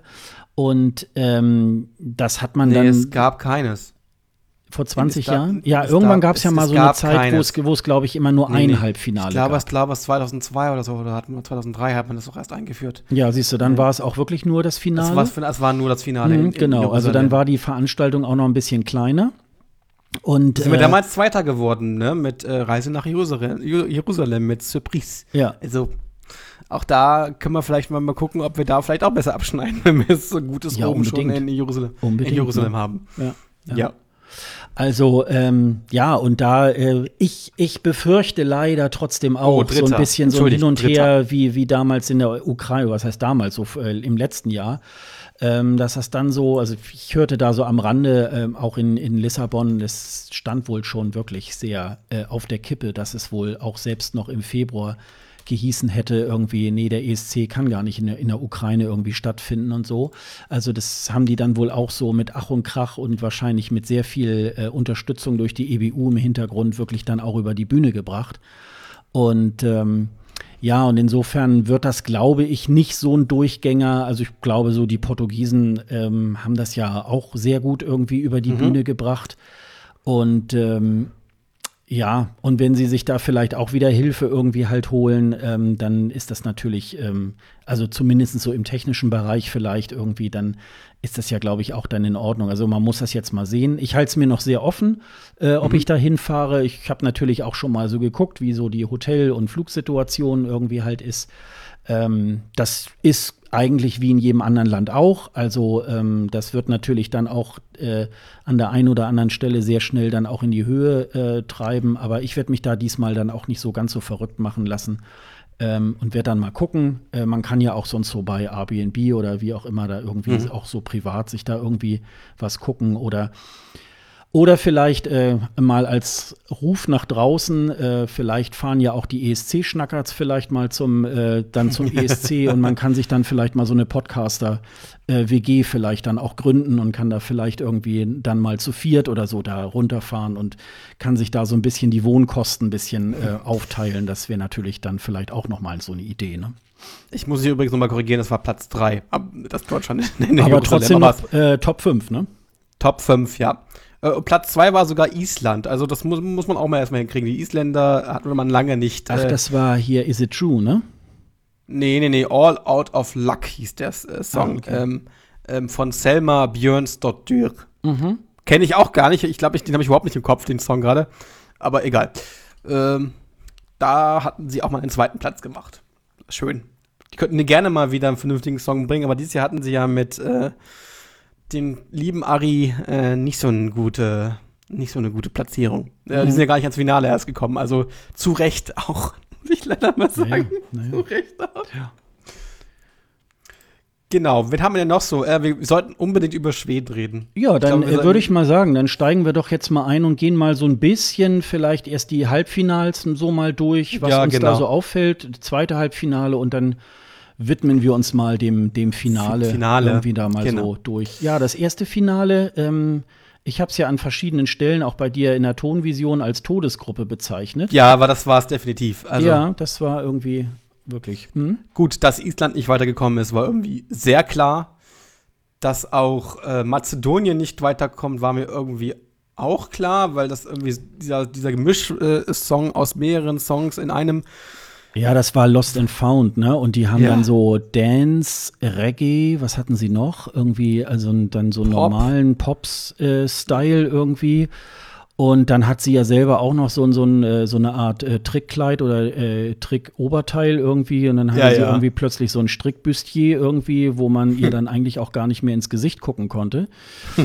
also, wo man dann auch sagte, ähm, ja, schönen Gruß an Barbara Dex. Wahrscheinlich. Also, obwohl es auch der Weißrusse der Barbara Dex gewinnen könnte mit seinen komischen, seine komischen ähm, Rosen auf dem Rücken. Das sah aus wie teilweise, als ob er eine große Verletzung gehabt hätte. Ja, ja. Also es war nicht besonders schön.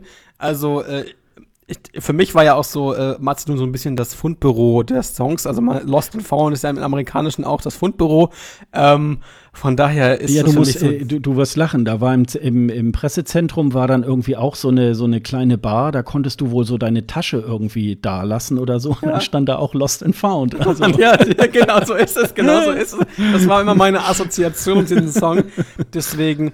Ähm, ähm, Quatsche schreibt übrigens gerade, ich traure aus dem ersten Halbfinale eigentlich nur der Schweiz nach. Das ja. stimmt, das würde ich auch sagen, ja. weil sie haben sehr, sehr gut gesungen, weil das war mega gut gemacht, fand ich. Ich fand es ein bisschen schade, dass die Schweiz rausgeflogen ist. Mhm. Ähm, für Aserbaidschan war es irgendwie klar, weil das war nicht gut. Diese ja, das war ja dann komischen diese, Also bei, bei der Schweiz war es halt so, ähm, äh, das war noch ausbaufähig, aber ähm, das war halt so seit langem mal irgendwie mal wieder ein guter Schweizer Beitrag. Sie haben es natürlich ein bisschen ähm, äh, noch verstärkt, indem sie eben halt viel auf Reisen gegangen ist, über die Brücken rüber. Also es waren links und rechts waren ja auf der Bühne so Brücken irgendwie, wo ja. man drüber laufen konnte. Sie hat dann äh, noch selber so ein, so, eine, so ein Feuerwerk in die Hand genommen und am Ende stand sie dann auf, äh, dann auf seiner Trommel obendrauf und hat dann irgendwie noch mal Hi Bum gemacht. Aber es war äh, irgendwie okay.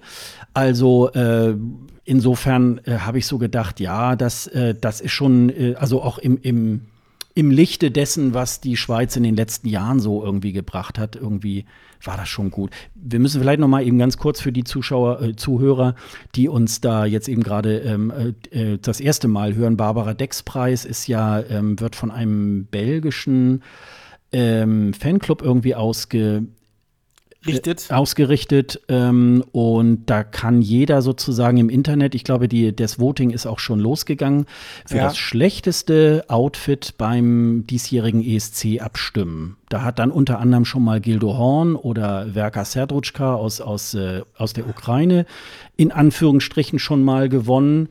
Da sind auch einige Sachen dabei, wo ich im Nachhinein auch sagen würde, naja gut, so schlecht finde ich das jetzt irgendwie auch nicht, aber da sind schon ganz schlimme Sachen und Barbara Dex war mal die belgische Teilnehmerin von 1993, die so ein ganz giftgrünes äh, Kleid ja. anhatte. Und äh, das hat wohl solche Wellen geschlagen, dass man ihr sozusagen diesen äh, Preis gewidmet hat. und das macht man, glaube ich, seit 1997, meine ich irgendwie. Genau. Ne? Genau. Also, weil es wollte ich noch mal erzählen, weil mir ist das auch, ähm, ich hatte, mich hatte da auch ein Journalist drauf angesprochen, der da auch schon viele Jahre wohl irgendwie auch immer da ist. Der kannte den Barbara Dex-Preis nicht, deswegen muss man das vielleicht auch immer mal, oh, okay.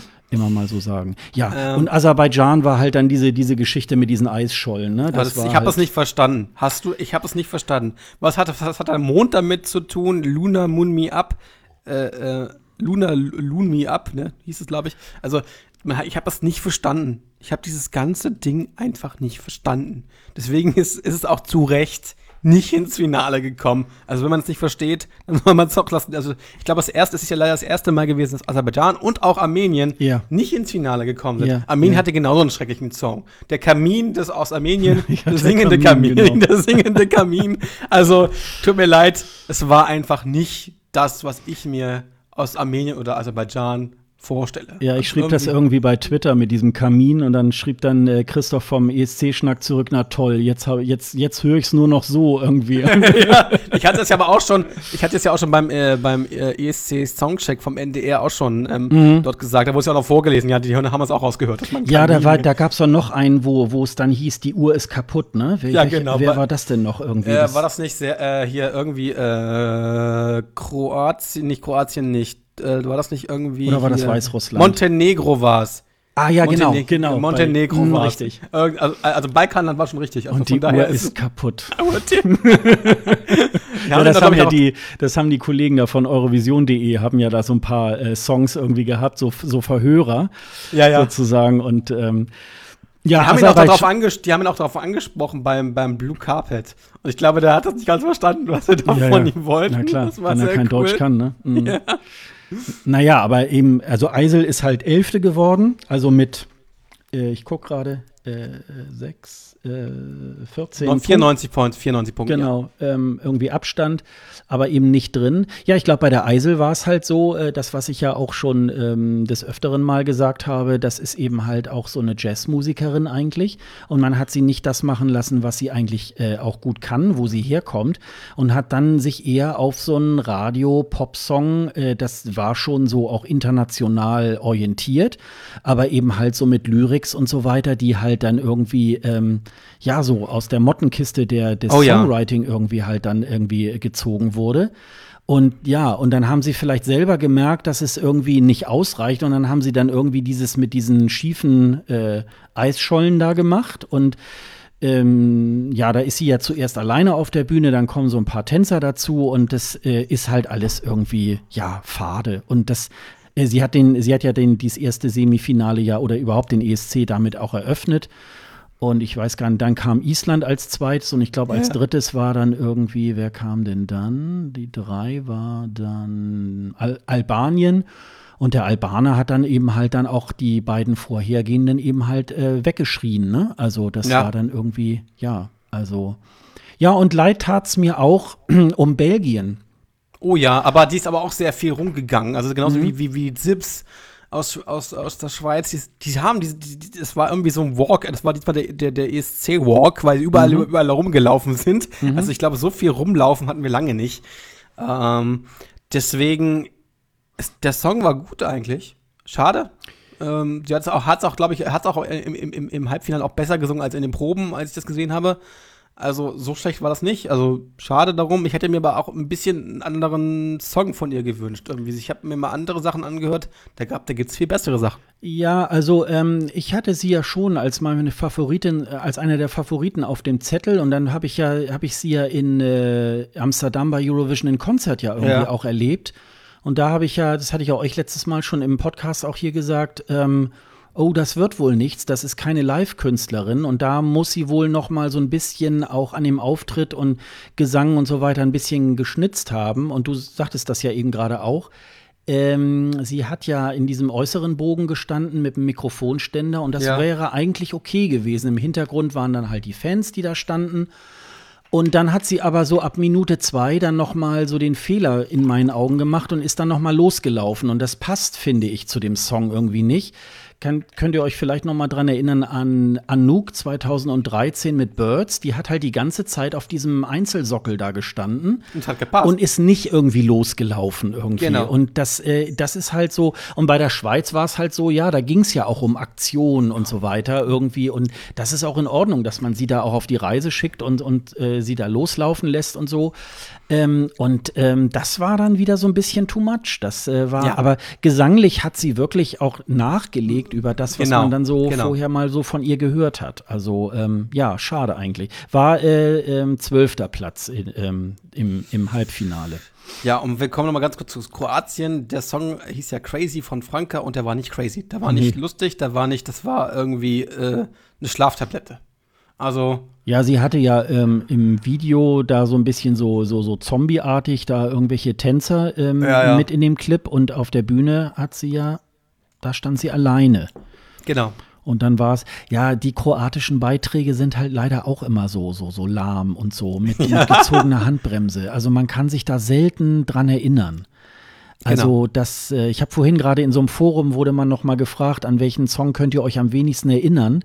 Und das ist Kroatien. Da müsste ich jetzt wieder ähm, in meine Playlist und die ersten drei Sekunden, dann würde ich wieder, ach ja, genau, das war's so. Ähm, also es gibt so manchmal so ein, zwei so Songs, die kann ich selbst beim nach einem 30 Mal hören, äh, gehen die nicht in mein Ohr. Das ist halt leider so. Also ja, und bei, weiß nicht, Weißrussland, da war es ein bisschen zu viel Requisite, würde ich mal sagen. Ne? So, Oh ja, äh, da wurde oh eine, ja. Eine Rose von so einem Kameramann rumgereicht an die Tänzerin. Das hat, ja, das war so 90er, fand ja, also es war so ein bisschen too much irgendwie. Also, ähm, weiß ich auch nicht. Und der Armenier, der war, glaube ich, nett, aber der war halt so farblos, ne? Also. ich. Ja, ja, ja. Ja, stimmt. Was auch schade war, war Griechenland, wo man nicht genau wusste, warum hat sie jetzt diese blaue Hand. Ähm, es hieß ja dann nach den drei So ein- Einzelproben. Das ist so, ein- das ist so ein, äh, so ein Mythos oder aus, aus Ja, das heißt, sie- es hieß ja nach den drei Einzelproben, Griechenland hätte noch mal eine, ein, unter Ausschluss der Öffentlichkeit noch mal eine Einzelprobe beantragt. Das wurde, glaube ich, auch gemacht. Und ich habe nur festgestellt, die Hand war dann nicht mehr so blau. Aber mehr war dann. Nee, Und das. Ding äh, hat dann wirklich auch dazu eingeladen, äh, da auch Trommler auf der Bühne zu haben oder wie auch immer. Also, das wäre jetzt wirklich auch. Ähm, ja, das. Äh, aber gehen wir doch mal, gehen wir doch mal in die Top, zweite. gehen wir doch mal in die Top Ten irgendwie mal, wer da jetzt weitergekommen war. Obwohl, das können wir doch auch im Finale machen. Ich meine, da müssen ja, wir, also wir gut, dann machen wir jetzt erst genau, dann machen wir erstmal die, die ausgeschieden sind und gehen dann nachher ins Finale. Hast recht. Genau. Dann machen wir das so. Dann mal, gehen wir mal ins zweite Halbfinale, würde ich sagen. Ja. Ähm, dass das, äh, ja, dass ähm, Russland das erste Mal nicht ins Finale gekommen ist in den ganzen Jahren, zu Recht. Ich glaube, ich habe noch nie so einen schrecklichen, gesungenen Auftritt gesehen. Man hat die gute Dame, äh, die Julia Samilova, verpackt in einen, einen Berg, der projiziert war. Es, es war so unist, unauthentisch und mm, mir hat die Frau richtig, richtig leid getan, als sie damit aufgetreten ist. Also sie ist zu Recht nicht ins Finale gekommen, auch wenn sie eine Behinderung hat, muss man halt auch abliefern. Wenn man das nicht kann und nicht äh, oder nicht so gut kann, muss man halt auch mit den Konsequenzen leben, dass man da halt nicht ins Finale kommt. Ja, es Also- war dann auch so, so bitter. Da war ja dieser Berg und der wurde dann reingerollt und dann saß sie da schon oben drin und dann hat irgendwie Ja. so ein Bühnenmensch hat sie dann, äh, stand dann hinter ihr, hat sie so festgehalten, damit sie wohl nicht nach hinten irgendwie wieder rausfällt, so irgendwie. Und ähm, Irving hat mir das erzählt. Also es gibt wohl in Russland irgendwie halt ähm, schon äh, gute Fördermaßnahmen für behinderte Künstler. Er sagt aber, dass eben halt in Russland so Inklusion eher so abläuft, dass man die Behinderung gerne dann verdeckt. Und das macht dann mit diesem Berg natürlich auch wieder so Sinn, dass man irgendwie so versucht hat, ihren, ihren Rollstuhl zu verbergen, was ja völliger Blödsinn ist. Ja, natürlich. Äh, so wie man es dann letztes Jahr in diesem Video gesehen hat, wo sie dann eben mit ihrem Rollstuhl auf der Bühne äh, ähm, da saß. Das war viel echter. Und ähm, Ja. der Song war auch letztes Jahr nicht so besonders doll. Aber es ist natürlich auch so, wenn du halt ähm, so körperlich beeinträchtigt bist und dann vor allen Dingen auch noch dann so, so komisch sitzt irgendwie halt, ja, wie willst du dann irgendwie stimmlich dann auch so Volumen irgendwie halt dann auch Ja. äh, ausbreiten? Und ja, es war dann auch wirklich schwer, warum man dafür anrufen sollte, weil warum sollte man Mitleid haben? Man hat Mitleid natürlich mit ihrem äh, Lebensschicksal irgendwie, ist ja irgendwie, glaube ich, durch so eine, so, so eine Fehlimpfung irgendwie halt so behindert geworden. Mhm. Ich glaube aber auch erst so mit 12, 13, glaube ich sogar. Und ähm, ja, ähm, und das, das ist halt, ähm, das ist halt schade irgendwie, aber das war dann einfach auch nicht gut gemacht. Sie hatte dann noch so paar ganz gute Tänzer, die müssen wohl da auch, äh, das, da wird ja auch eher dann immer so die Creme de la Creme dann auch mitgeschickt und die haben mhm. das irgendwie auch ganz, ganz ordentlich gemacht. Aber ähm, ja, es war irgendwie ganz seltsam. Also, ähm, ja, zu Recht, ne? Also, also man hat jetzt so ein bisschen vermutet, dass dadurch Russland äh, äh sagt, dann erst nee, recht sagt, wir ziehen es zurück. Aber so wie genau. ich es jetzt mal so überall gelesen habe, äh, ist es wohl nicht so. Und man überlegt wohl jetzt schon auch wieder ähm, nächstes Jahr wieder dran teilzunehmen, weil auch für Russland ist es natürlich ein Renommee, irgendwie sich an dem Eurovision Song Contest irgendwie halt da auch zu beteiligen. Ne? Naja, klar ist es das. Also die, die werden schön doof, wenn die es nicht machen würden. Ne? Mhm. Ne? Also vor allem, es gibt ja wohl auch, wird ja gerade wieder ein Künstler gehandelt ähm, mhm. ähm, mal gucken, ob der das wieder wird. Der hat ja schon mal teilgenommen für mhm. Russland. Ob er das wirklich wird, werden wir sehen. Genau. Zwei, also, schauen wir mal, ne? Wollen wir weitermachen mit, wir machen, also ich, ich war bei den ganzen, mit dem nächsten Grauen ist für mich San Marino. Ja, unbedingt.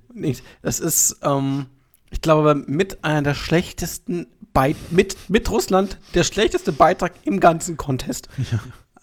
Also, so schief gesungen, äh, es, hat, es hat sich in, im Fernsehen extrem schief angehört. Es war so, ich weiß nicht, wie das bei dir im Pressezentrum war. Nee, war ja, ich habe es beides. Ich habe im Pressezentrum und im, ähm, auch in der Halle dann irgendwie auch gesehen. Ja. Da stand ich ja sogar direkt vorne am Kameragraben. Ja.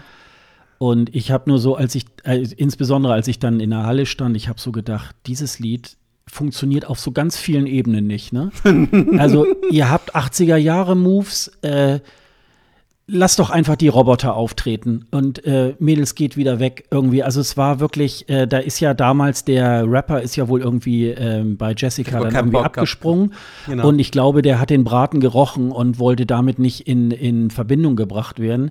Warum äh, Jennifer Brenning das macht, die ja eigentlich selber auch äh, eher Sängerin ist, irgendwie, die ist ja da irgendwie bei DSDS, aber dann auch wohl schon früh irgendwie ausge, äh, ausgeschieden irgendwie, ist also auch eine Deutsche. Jessica ist ja eine Maltesin. Ähm, da war das irgendwie, also es war wirklich, ja, das war wirklich so, wie man so äh, 2000er Beiträge kennt oder aus den ja. 90er Jahren. Also ja. da, da war wirklich, und ähm, ich hätte nie gedacht, dass ich das mal so sage oder schreibe, aber äh, lieber Herr Ralf Siegel, kommen Sie wieder und retten Sie San Marino. also äh, das kann der allemal. Also ganz ehrlich, da ist wirklich, äh, das, das ist wirklich äh, so schlecht gewesen. Mm, dieser kann man ja gleich mal noch mal so einen Rückblick machen. Wir waren ja sehr gespannt eigentlich auf den Vorentscheid von San Marino, weil es der ja sehr gut irgendwie halt ähm, angelaufen war. Ne? Wir hatten ja, ich habe ja diesen Vorentscheid in die ersten, das, diese erste Vorrunde gesehen, die zweite nicht mehr, weil das mir dann irgendwie zu doof war. Aber die hatten eigentlich sehr, sehr gute Sänger und sehr, sehr gute Auswahl. Auch Basti, äh, der Deutscher ist, der sehr, sehr gut singen konnte, aber einfach einen doofen Song hatte den er auf den Leib geschrieben bekommen hatte. Also ähm, sie hatten gutes Material, also, also Gesangsmaterial hatten sie definitiv gutes. Das muss man äh, auch, äh, auch der eine aus, äh, der aus dem afrikanischen äh, Kontinent kam, ich weiß nicht, aus, aus äh, Senegal oder sowas. Kam er doch, glaube ich, der Senegal, ich glaube, auf Senegal. Ja, das haben sich ja Leute der, weltweit beworben, ne? Genau, mhm. ne, genau. Und der war auch ziemlich gut. Also, es gab da richtig gute Sänger, aber die Songs waren alle für die Tonne. Mhm. Ich fand alle Songs für Tonnes Sänger waren sehr, sehr gut. Also sie konnten alle in der Regel gut singen, auch Emma aus Finnland. Ähm, also die hatten, die hatten gutes Material, daran lag es nicht. Also vom, vom, vom Prinzip her war das gut, aber ich glaube, man hätte nicht alle Songs von äh, Zoe Straub und Christoph Straub schreiben mhm. lassen sollen. Man hätte da mehr Auswahl mal haben müssen. Mhm. Ja, also mehr, mehr, mehr äh, Komponisten, die dort äh, mit agieren. Ich glaube, dann wäre es besser gewesen. Mhm. Weil so war es einfach so ein Einheitsbrei. Ja, ja. Ne? Also, und auch so ein, dieses Jury-Ding, was man so oft die Regeln geändert hat, das war halt auch irgendwie total undurchsichtig. Also, man hätte da ich glaube, man hätte darüber durchaus einen guten Fortschritt machen können, wenn man sich ein bisschen, vielleicht doch noch ein bisschen mehr Geld in die Hand hätte nehmen müssen. Ja, ja, weil ganz am Anfang, das hieß dann so, eine Londoner Agentur äh, macht dieses Auswahlverfahren, genau. also so ähnlich wie hier in Deutschland, so, wo man dann Simon und Kucher da irgendwie äh, praktisch äh, da engagiert, weil die irgendwie halt das Zahlenmaterial oder, oder weil sie ähm, solche Sachen gut im Internet ausrichten können und so weiter, so mit, mit diesem Upload der Songs und so weiter. Und äh, dann merkten sie irgendwie an verschiedenen Stellen, oh, es funktioniert ja so gar nicht, wie wir uns das gedacht haben. Ganz ja. am Anfang haben äh, irgendwie Leute auch äh, Videos von anderen Leuten irgendwie hochgeladen und das stimmte dann gar nicht, dass sie sich beworben hätten und so weiter. Und das war halt äh, schade eigentlich, weil man so dachte, boah, in diesem Jahr waren ja sehr viele Länder, die Vorentscheide gemacht haben und jetzt auch San Marino, wie geil ist das denn und so. Aber das ist halt äh, leider auch so bei allem so stecken geblieben. Und dafür, dass da so äh, ein Bumm gemacht ist. Und da sind die beiden Mädels da irgendwie bei rumgekommen. Und dann ja noch diese Geschichte, dass es sich anhört wie Heroes von 2015 von dem äh, Siegertitel. Also das ist schon irgendwie ähm, sehr, sehr ungünstig eigentlich auch alles. Ne? Also ähm, würde ich Holger Maat ähm, ähm, witzelt gerade so gerade so ein bisschen, man, man lässt sich an dem Vorentscheid bezahlen. Mal von Siegel, mal von den Straubs. Vielleicht sind sind ja beim ORF abgeblitzt. Ähm, weiß ich nicht. Könnte natürlich sein, dass die, dass, dass die äh, was eingereicht hatten und nicht genommen worden sind. Ist natürlich denkbar, aber ich glaube nicht, dass sie haben, ich glaube, ich das ja, ja manche, manche, äh, die dann mal angefangen haben beim ESC, merken dann auf einmal, oh, ähm, äh, jetzt habe ich Blut geleckt. Und die werden ja mitunter, werden ja so Komponisten ja auch aus verschiedenen Ländern irgendwie auch angefragt. Also ja. ähm, bei Thomas Gison ist es ja auch so, ähm, der macht nicht nur irgendwie so, ich, äh, oh, ich bewerbe mich jetzt mal in dem und dem Land, sondern er wird ja auch gefragt und mhm. äh, macht dann für, macht dann für die Länder irgendwie halt äh, oder für eine Plattenfirma oder so halt dann Musik. Und ähm, ja, und äh, Zoe hat ja sich auch schon mal, nachdem sie da teilgenommen hat, auch schon ge geäußert, oh, sie will da auch noch mal wieder hin. Also ähm, äh, so der eine oder andere Künstler, der hat da schon, äh, der, der leckt dann schon Blut und äh, ja, ja. kann dann nicht mehr davon lassen. Also das sieht man ja auch bei Ralf Siegel, der gut dieses Jahr war abstinent. Aber ähm, der wird mit Sicherheit vielleicht das nächste Jahr auch wieder irgendwo was versuchen. Könnte also, sein, ja. Ne, das äh, ist halt dann ja, Polen war live extrem schlecht, fand ich. Jetzt diese ganzen, ganzen äh, komischen Verrenkungen, die der Gromi da gemacht ja, hat, die waren so 90er, Jahr, ja. 90er, 90er Jahre oder höchstens 2000er. Also ich glaube, die haben sich damit total verrannt. Und gesanglich war das halt von Lukas Meyer auch nicht besonders gut. Ähm, ich habe mir da eigentlich ein bisschen mehr erhofft von dem Song, vor allem live weil so, so schlecht hat er es, hat er, er es im, im polnischen Vorentscheid gar nicht gesungen. Aber in, in, in, in Lissabon war es halt ein, ziemlich schlecht. Ja, das war so ein bisschen im Andenken an Avicii, so ein bisschen auch. Und es ja. war so austauschbar. Ähm, ich glaube, Avicii hätte sich umgedreht im, im, im Ja, Grab, der wär, hätte wahrscheinlich rotiert oder also jedenfalls ja. war das so. Also es ist ja beim Publikum gut angekommen, sehe ich gerade 60 äh, Punkte und 21 bei den Jurys oder war es jetzt umgekehrt? Nee, ich glaube, die eine, nee, das 21, ist, ist, Jury, genau. genau. Äh, also 21 Juries und 60 irgendwie halt äh, das Publikum irgendwie. Ähm, ja, da haben die natürlich auch ein bisschen was angesprochen, was natürlich der normale Zuschauer so irgendwie auch kennt aus dem Radio oder so. Aber es war halt jetzt nichts Außergewöhnliches, ne? Also, das ist so ein bisschen, ja, schade. Tja, Rumänien ist auch rausgeflogen mit The Humans Goodbye. Ja, das war auch ein Gruselkabinett auf der Bühne mit so vielen komischen, mit so vielen komischen Figuren. Die hat man sich, glaube ich, aus der Schweiz von DJ Bobo geklaut, damit man die einfach wieder hinstellen nee, kann. Die also Rumänen also, haben bei Karstadt die äh, Puppen geklaut. Auch das, ja. Oder Vor allen Dingen war so geil, als aufgebaut wurde, da denkt man so, oh Gott, die, die, das sind ja um die 30, 40 solcher Puppen irgendwie. Was ja. wollen die damit? Also, das war so irgendwie. Ja, aber ja, und dann war dieses, ja, das war so, ähm, mich hat's an diese Coca-Cola-Werbung von Robin Beck aus den 80er Jahren irgendwie erinnert, dieses Lied. Also das war so, ähm, ja, das hört sich gut an, tut aber niemanden weh, so war das irgendwie so ein bisschen, ne? Die sah ja auch aus wie Nicole.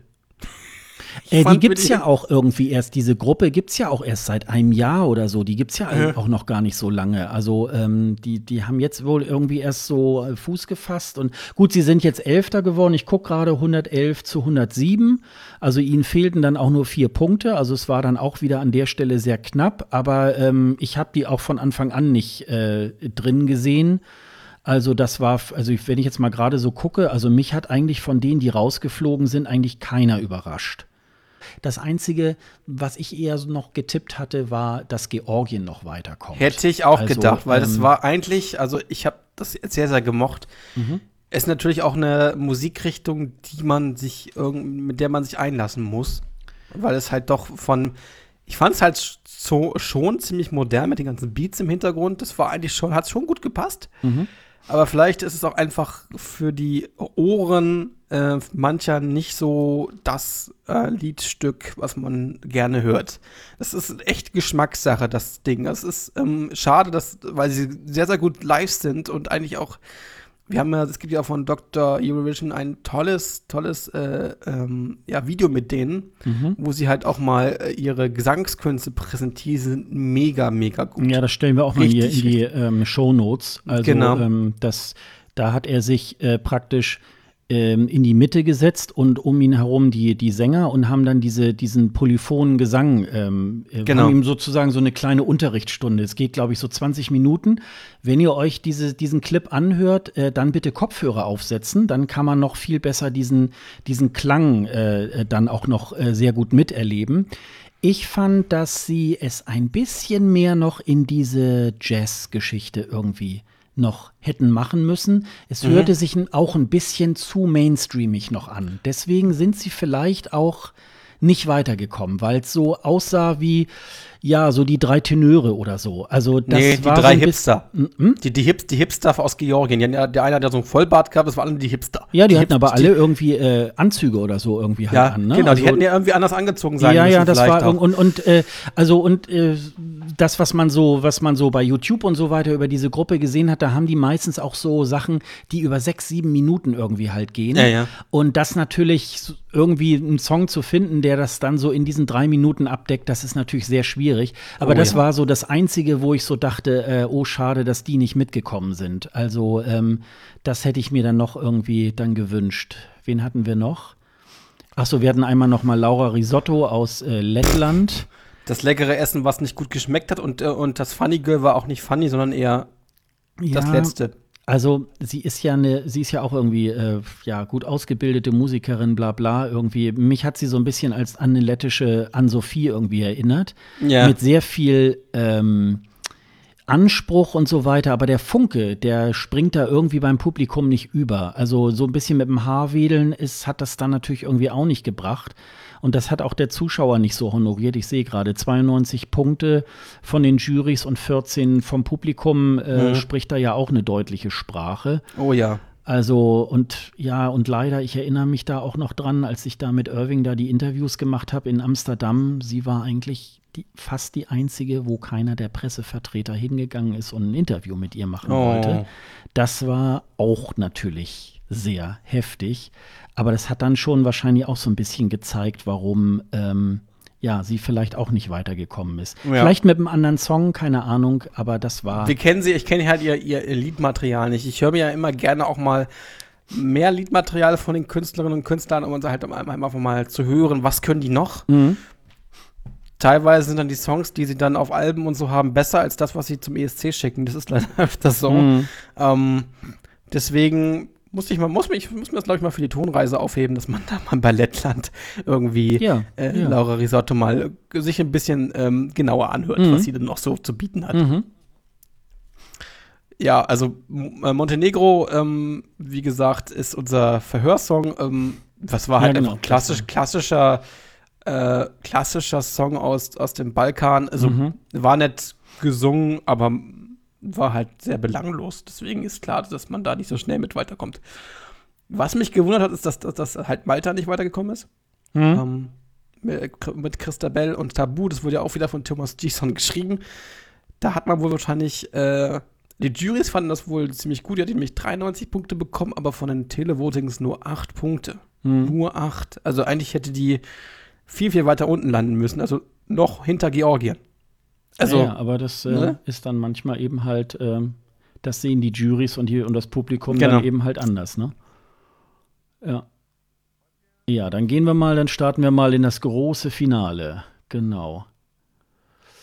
Ja, wie machen wir es jetzt am. Ja, wir können ja vielleicht mal ganz unten anfangen. Vielleicht machen wir es so. Ja, gerne. Ja, Portugal. Ähm, Portugal fand ich, äh, das war ja Claudia Pasqual mhm. mit O Jardim. Ähm, ja, war irgendwie nett, aber irgendwie, das hat mir, wundert mich irgendwie nicht. Ich glaube, das ist der Fluch der Gastgeber, dass die sehr oft irgendwie auf dem letzten Platz landen, ne? Oder irgendwie im, wenn überhaupt im Mittelfeld oder so. Aber äh, das, in den letzten Jahren hat man sehr oft, dass die Gastgeber dann auf dem letzten Platz gelandet sind. Ähm, ich habe, ähm, ich war ja bei diesem Botschaftsempfang. Da ja. ist dann nicht nur ähm, Michael Schulte aufgetreten, sondern auch äh, Gastgeber Portugal. Da sind die beiden mhm. auch aufgetreten. Und es war dann ja so ein normales Auftrittsset und so weiter. Und äh, da konnte man schon gut hören, dass sie auch gut singen kann. Sie ist dann da auch mit der, mit der ähm, Komponistin wieder zusammen aufgetreten. Ja. Die haben das dann gesungen. Was mir bei dem Song dann an der Stelle plötzlich auffiel, dass ich so dachte, die hat ja eigentlich gar kein Refrain. Nee. Also es ist so ein bisschen, der Zuschauer kann sich da nicht an irgendwas festhalten. Mit wie Aye Oye Fuego. Ne? Da mhm. hat man dann irgendwie so einen Haltepunkt und äh, da war das, also das war, und ich glaube, das hat vielleicht zu diesem, äh, zu diesem geringen, zu dieser geringen Platzierung irgendwie geführt. Dass, oh ja. Ähm, ich fand es eigentlich nicht schlecht. Also es war, ähm, ja, es war sehr portugiesisch und so. Es war dann auch in der Landessprache, was ich auch sehr schön fand. Aber es war wahrscheinlich da zu Recht irgendwie ganz unten. Das ist leider dann an der Stelle so schade eigentlich. Aber irgendeiner muss ja auch letzter sein. Ja. Ist halt dann leider so, ne? Finnland, äh, Saara Alto Monsters, das, hat, das überrascht mich, hat mich ehrlich gesagt ja. nicht überrascht, weil sie halt live auch äh, im finnischen Vorentscheid nicht besonders gut gesungen hat. Ich muss, da ist wieder meine, meine, meine Prognose wieder so gewesen, dass äh, ich das Album wieder gehört habe. Das, was sie jetzt rausgebracht hat. Mhm. Und da gab es viel bessere Songs, die mhm, besser zu ihr gepasst ja. hätten. Also Dance zum Beispiel. Ihr müsst euch unbedingt mal auf das neue Album von äh, Saara Alto ähm, Dance anhören. Diese Nummer hätte viel, viel, viel, viel besser zu ihr gepasst und sie hätte da ein bisschen mehr den, ja, den, die Sau rauslassen können. Nicht mit so komischen Drehdingern, wo sie sich irgendwie reinhaken lässt in irgendeinen komischen Diamanten, sondern sie hätte da richtig mal richtig tanzen können. Das kann sie auch. Das hat sie bei X-Factor sehr oft gezeigt, aber da war es einfach nur unterirdisch ich fand das ganz seltsam, diese, diese, diese Performance, die sie da gemacht hat. Vor allem ja, die dieses Drehteil war ja so ein bisschen aus diesem Domino, was Domino ja auch einer der drei auszuwählenden Songs beim UMK ja, genau. irgendwie war. Das haben sie dann ja. wohl da noch aus dieser Performance darüber gerettet und das war dann so wie so eine, ja, so wie so eine Mondlandebasis äh, sozusagen. Also man hatte dann das Gefühl, ja, gleich hebt sie dann wieder mit dem Ding irgendwie ab. Und es war, ja, sie hatte da so ganz, schon eine ganz anspruchsvolle Tanzeinlage mit, mit Tänzern, die waren aber auch dann so grau angezogen. Ja. Es war überhaupt nichts, nichts äh, Lockeres, Lustiges. Ähm, gut, die, die Punkte sprechen ja für sich, sowohl Jury als auch äh, Zuschauer haben 23 Punkte gegeben, also demnach kam das ja im Grunde dann auch nicht an. Mhm. Aber ähm, ich hätte bei Sarah Alto wirklich mehr Wumms irgendwie erwartet ja, genau. und mehr so im Mittelfeld irgendwie was gesehen. Aber ja. da ist sie dann, glaube ich, auch eher so ein, so ein, so ein, äh, so ein Fan-Ereignis. Äh, wo wir natürlich irgendwie, ja, geil, Sarah Alto ist, tritt für Finnland an und so weiter irgendwie. Und dann wird man halt dann doch irgendwie halt ernüchtert dadurch, dass dann so, ich sag mal, der normale Zuschauer sagt, ja, was, was will die Alte? Ist das irgendwie eine Tochter von äh, Anke Engelke oder was, ne? Also ja. äh, so in der Richtung. Also, ähm, aber wir haben es ja schon, wir haben es ja auch schon gesehen, dass der Song eben halt auch sehr schwach war, ne? Genau. Ja, sorry, mit Storm aus äh, dem Vereinigten Königreich. Das war ein bisschen schade, weil sie wurde ja gestört bei der Performance von einem sehr bekloppten Typen, der da irgendwie, dass die Briten irgendwelche Nazis sind und so, äh, ihr das äh, gesagt hat und ihr das Mikrofon einfach aus, dem, aus der Hand gerissen hat. Mhm. Aber ihre Reaktion fand ich ziemlich gut. Ähm, wie sie danach reagiert hat und wie sie mit voller Inbrust und Wut diesen Song dann gesungen mhm. hat, ja. Mhm. Das war nicht sehr, sehr beeindruckend. Ähm, äh, das britische Fernsehen, BBC, wollte dann ja nicht. Also die Delegation hat gesagt, nee, wir wollen da nicht nochmal auftreten. Die hätten nochmal die Möglichkeit gehabt, noch, dass sie nochmal auftreten hätte können. Das wollten sie dann nicht. Ich glaube, der Platz wäre auch nicht besser gewesen, wenn sie nochmal aufgetreten wäre.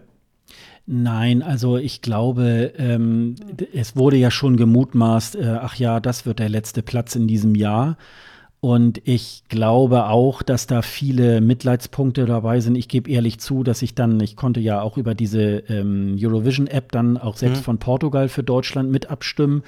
Und da habe ich dann halt auch mal einmal für, für Suri auch mal angerufen. Ich fand den, äh, ja, es ist so ganz vieles, ne? Also es ist halt, ähm, ja, es fällt einem eben bei ihrem Anblick auch ein, dass sie aussieht wie Annie Lennox. Und es mhm. ist auch so ein bisschen so Eurythmics für Arme. Und ähm, ja, und dann muss man sich natürlich auch nicht wundern, dass es dann schon, ja, es ist schon irgendwie, man kommt ins Wippen, wenn man diesen Song hört. Aber es ist halt auch nichts Besonderes und schon gar nee. nicht, wenn sowas aus Großbritannien irgendwie halt kommt. Und ähm, ja, und ich wundere mich eigentlich auch, wenn man dann so, so, so frühere auf, also sie ist ja bei Louis Noté 2015 als Background-Sängerin mit aufgetreten. Mhm. Da hat sie, äh, sie hat wohl eigentlich eher brünettes Haar und so, äh, so, so schulterlang. Das hatte sie sich damals dann zu so einem Zopf irgendwie. Da sieht sie auch ganz anders aus, wo man dann so sich fragt, warum äh, hat sie sich diesen Look? Weil sie sieht erstmal irgendwie auch zehn Jahre älter aus irgendwie, mhm. als, als sie auch ist. Und, und ja, und das, äh, ja, und der Song ist halt dann auch so, ja, äh, also die Briten sind ja sowieso oft so, dass sie dann sagen, so eigentlich müssten wir jedes Jahr gewinnen, aber es ist halt so, wo man sagt, ey Leute, äh, nee, das ist nicht so. Aber du hast recht, es ist natürlich irgendwie, es war eine super blöde Situation, weil man ja auch ja. bei so einem Typen nicht weiß, zückt er jetzt das Messer ne, und macht da jetzt irgendwas. Und irg ich weiß jetzt gar nicht, wie es genau war. Ich glaube, das äh, Mikrofon ist dann runtergefallen und sie hat sich das dann wohl gleich wieder gegriffen mhm. und hat dann irgendwie dann nach der Zeile dann wieder angefangen irgendwie zu singen und wieder ist wieder in ihrem Auftritt gewesen und das da macht man dann natürlich das auch fest, ja, das äh, können auch nur Künstler, die wirklich auch auf der Bühne zu Hause sind. Mhm. Stellen wir uns mal vor, die beiden jungen Spanier, wenn die da irgendwie halt äh, so gestört worden wären, die hätten ihren Auftritt gar nicht mehr weitermachen können. Also das war schon und äh, ja, und die BBC hat gesagt, ja, es reicht uns, wir haben, ähm, wir wollen es nicht wiederholen, äh, besser geht's nicht so ungefähr. Und äh, denn 2010 war das ja mal beim spanischen Beitrag, da ist Jolly Jumper irgendwie, den man so, der ist wohl auch schon öfter mal bei Fußballübertragungen und so weiter ja, genau. mal übers Feld ge geflitzt. Und der hat sich dann, das war ja damals so mit, mit Zirkus und Harlekin und da ist er dann so dazwischen gegangen und naja, und man hat das erst gar nicht mitgekriegt und dann hieß das so am Ende, ja, jetzt wird Spanien nochmal antreten, weil ja gerade da dieser Störer da irgendwie drin war. Ist für Großbritannien doof, weil man arbeitet da viele Monate auf diesen Auftritt hin. Genau. Und dann kommt so ein Arschloch und macht das da irgendwie halt. Genau. Äh, das geht halt gar nicht, ne? Über Spanien müssen wir uns eigentlich gar nicht unterhalten. Die zwei ekligen, ekligen zwei Liebespärchen, was, was halt so unauthentisch ist, muss äh, ziemlich schlecht abschneiden. Muss einfach ziemlich schlecht abschneiden. Da brauchen wir uns nicht weiter drüber unterhalten, über diese komischen zweite, zwei äh, Alfred und Amaya. Nein, also das war nichts. Das war echt nichts. Ja, das ist so ein bisschen wie wenn man so im eigenen äh, Freundeskreis irgendwie, wenn da so äh, Leute einem dann so vorführen, wie denn so die Liebe jetzt geht und nur wir haben uns ja ganz lieb und, und äh, ja. nur wir können das und so, so ist das dann irgendwie halt auch und ja, sie haben noch mal so ein bisschen am Kleid geändert. Dieses äh, ähm, tief ausgeschnittene hatten sie dann in der zweiten Probenrunde dann äh, ihr angezogen. Äh, das sollte dann wohl noch mal so ein bisschen mehr Blickfang irgendwie halt sein. Aber es also man muss eins dazu sagen, sie ist stimmlich noch ganz okay und er kommt aber eigentlich so ein bisschen so auch in seinem komischen ähm, Menderes-Style finde ich manchmal so. Ja, und ich wollte gerade sagen, irgendwie hier wie so ein Heiratsschwindler irgendwie irgendwie daher. Also er ist da so ein bisschen so ein bisschen wie so ein, wie so ein ähm, Vielleicht ist er es ja auch, vielleicht spielen die das ja auch nur, kriegen dafür, er kriegt dafür Geld. Also, ja, ja. also du weißt ja auch, die sind ja da irgendwie in, so, in dieser zweitletzten Show irgendwie von so einer Casting-Sendung, da ja irgendwie hieß es dann so, ja, das Thema ist jetzt irgendwie, wer da gewinnt, irgendwie der, der geht zum ESC und die beiden haben dann da zusammen irgendwie, sind da aufgetreten und das kam dann gut an und Sie ist noch so stimmlich ganz okay, aber er ist halt so, also der kriegt eigentlich stimmlich überhaupt kein Bein auf die Erde. Also das war nicht, das war nichts. Also Slowenien war auch nichts. Nein, danke. Das heißt ja so, danke, nein. Also von daher und vor allem ja Unterbrechung. Hat niemand verstanden. Vor allem, wenn man die ersten und zwei, das, das zweite Halbfinale, glaube ich, ne? Ich glaube, zweite Halbfinale oder erste, ist auch egal. Nee, im zweiten äh, waren sie, glaube ich. Zwei, ja, ja, zweite Halbfinale mhm. gesehen hat, kannte man die ganze Performance ja schon. Ja, ja. Äh, und da wird man sich fragen, warum macht man da so einen technischen Defekt rein, den es nicht gibt? Äh? Naja, nun ist es ja auch so, äh, du musst ja den Auftritt genauso machen wie im Halbfinale. Da darfst ja. du ja nichts ändern und dann macht es eben halt auch keinen Sinn. Also es war dann so am Ende, sie lief dann mit den, äh, mit den Tänzern so vorne auf diesen äußeren äh, Bühnenrand Und dann stoppte auf einmal und dann tat sie so, oh, die Musik ist so, aber jetzt könnt ihr ja mal so und, und das war dann halt am äh, ja, es war dann auch, wenn man dann eben halt da so die Generalproben gesehen hat und dann äh, noch mal das Halbfinale und jetzt noch mal das Finale und so, dann denkst du irgendwie so, ja, das ist jetzt äh, ja und wurde ja auch mit einem unteren Platz irgendwie und das äh, ja. Das war auch kein Song, den man sich anhören kann. Das war einfach eine Zumutung. Ich fand das ganz schrecklich. Also war, äh, Lea Sirk ist äh, für mich der Gewinner des Barbara Dex Preises, weil das ja, war irgendwie auch so, äh, so, so ganz abartig. Also äh, ich glaube, es ist eine ganz große Favoritin auf diesen Preis. ja, es hat, äh, es hat natürlich irgendwie ein, ein ähm, ja, seriösen Hintergrund. Das geht ja irgendwie so, ja, fallt nicht auf die äh, äh, Sprüche der Werbeindustrie rein oder überhaupt und, und äh, keine Ahnung, das war dann irgendwie, ähm, das war dann halt so, aber ähm, ja, es kam halt nicht an, ne? Also es war dann nee. halt, also äh, ihr Song Qualane heißt ja übersetzt Danke Nein und das würde ich genau. dann irgendwie halt auch so sagen. Tja, unsere liebe ja, Metalband aus Ungarn, AWS oder AWS, oder wie auch immer, oder wie man sie auch immer ausspricht. Mhm. Ähm, die sind eigentlich geil live gewesen, fand ich. Die waren, sind sehr, sehr sympathische Jungs. Äh, mhm. Hat sie wahrscheinlich leider nicht so ganz verstanden, aber ähm, Metal-Fans äh, werden es lieben und sie wurden ja jetzt auch zu Wacken eingeladen. Also mhm. ich glaube, sie haben ähm, durch den Contest, glaube ich, äh, gut äh, Connections äh, bekommen. Und ich glaube, das ist jetzt, glaube ich, für die jetzt nicht ganz so schlimm, dass sie auf Platz 21 mit so einer, ja, außergewöhnlichen ähm, Genre, ähm, ja, auf Platz 21 gelandet sind. Ja, und vor allen Dingen witzig ist ja irgendwie, je nach Tagesform antworten sie ja dann äh, in Interviews, was heißt denn eigentlich AWS immer anders? Also, äh, sie haben dann immer so andere Abkürzungen. also, es ist wohl so, so eine so, so, eine Geheimabkürzung irgendwie, wo wohl niemand so ganz genau weiß, irgendwie, was das eigentlich heißen soll. Also, ähm, das ist dann irgendwie auch noch ganz witzig. Sind ganz, äh, ganz nette Typen irgendwie. Ähm, ja, Peter Hanke da im, in der Tonvision hatte irgendwie, glaube ich, ein bisschen überlegt, wie er uns den Holzhammer verzuckert, weil äh, er sagte so, ja, da für Metal ist es noch sehr brav und so. Ja. Ne? Also die Halle steht ja noch so ungefähr. Ne? Ja. So. Aber es war, es hatte so ein Alleinstellungsmerkmal und mich wundert es ein bisschen, dass sie so weit unten sind, weil ich hätte ja. schon gedacht, dass sie ein bisschen weiter oben sind, weil das schon sehr, sehr ähm, außergewöhnlich war und nicht nur so auf dieser Lordi-Schiene war, sondern schon, ähm, glaube ich, ähm, ja klar, wer also nach Wacken fährt oder, oder so, der sagt dann vielleicht, ja, das ist irgendwie äh, gehobener Schlager oder so, aber das war schon, das, äh, die haben die Hütte abgebrannt und es war, und es waren witzige Typen irgendwie. Genau. Ich habe die ja nun in Amsterdam und auch dann in Lissabon irgendwie auch kennengelernt. Also es war, war echt, äh, also schon deswegen, weil sie so sympathisch waren, habe ich so gedacht, auch ja, das gehört eigentlich ein bisschen weiter ähm, nach oben. Ja, Australien hat mich nicht ganz gewundert. Äh, Jessica Mowboy mit We Got Love. Ähm, Song war eher durchschnittlich. Um, ich glaube, die schlechteste Platzierung jetzt von Australien mm. in den letzten Jahren. Mm. Mal gucken, was sie nächstes Jahr machen. Ja, ich fand's so schade. Also ähm, äh, natürlich habe ich auch so gedacht, ja, das ist natürlich ähm, wieder ja schon fast ähm, ähm schwedisches ähm, Songwriting so, ähm, aber mich hat's schon gecatcht. Ich war aber wirklich schon sehr erstaunt, sowohl auch in Amsterdam als auch jetzt in Lissabon, dass sie live doch so, ähm, nee, nicht schlecht, aber so noch so ausbaufähig irgendwie halt ist. Also, ähm, äh, das war dann auch ein bisschen Tagesform. Also ich habe so ähm, im ähm, wo ist sie denn angetreten? Ich glaube, im, nee, im zweiten Semifinale ist sie mhm. angetreten irgendwie und da habe ich sie in der Probe, in der Generalprobe schon ganz ordentlich gefunden. Aber dann nachher so in der Live-Sendung habe ich so gedacht, oh, das könnte aber wackelig werden. Ne? Das ist also, das könnte auch der erste australische Beitrag sein, der rausfliegt.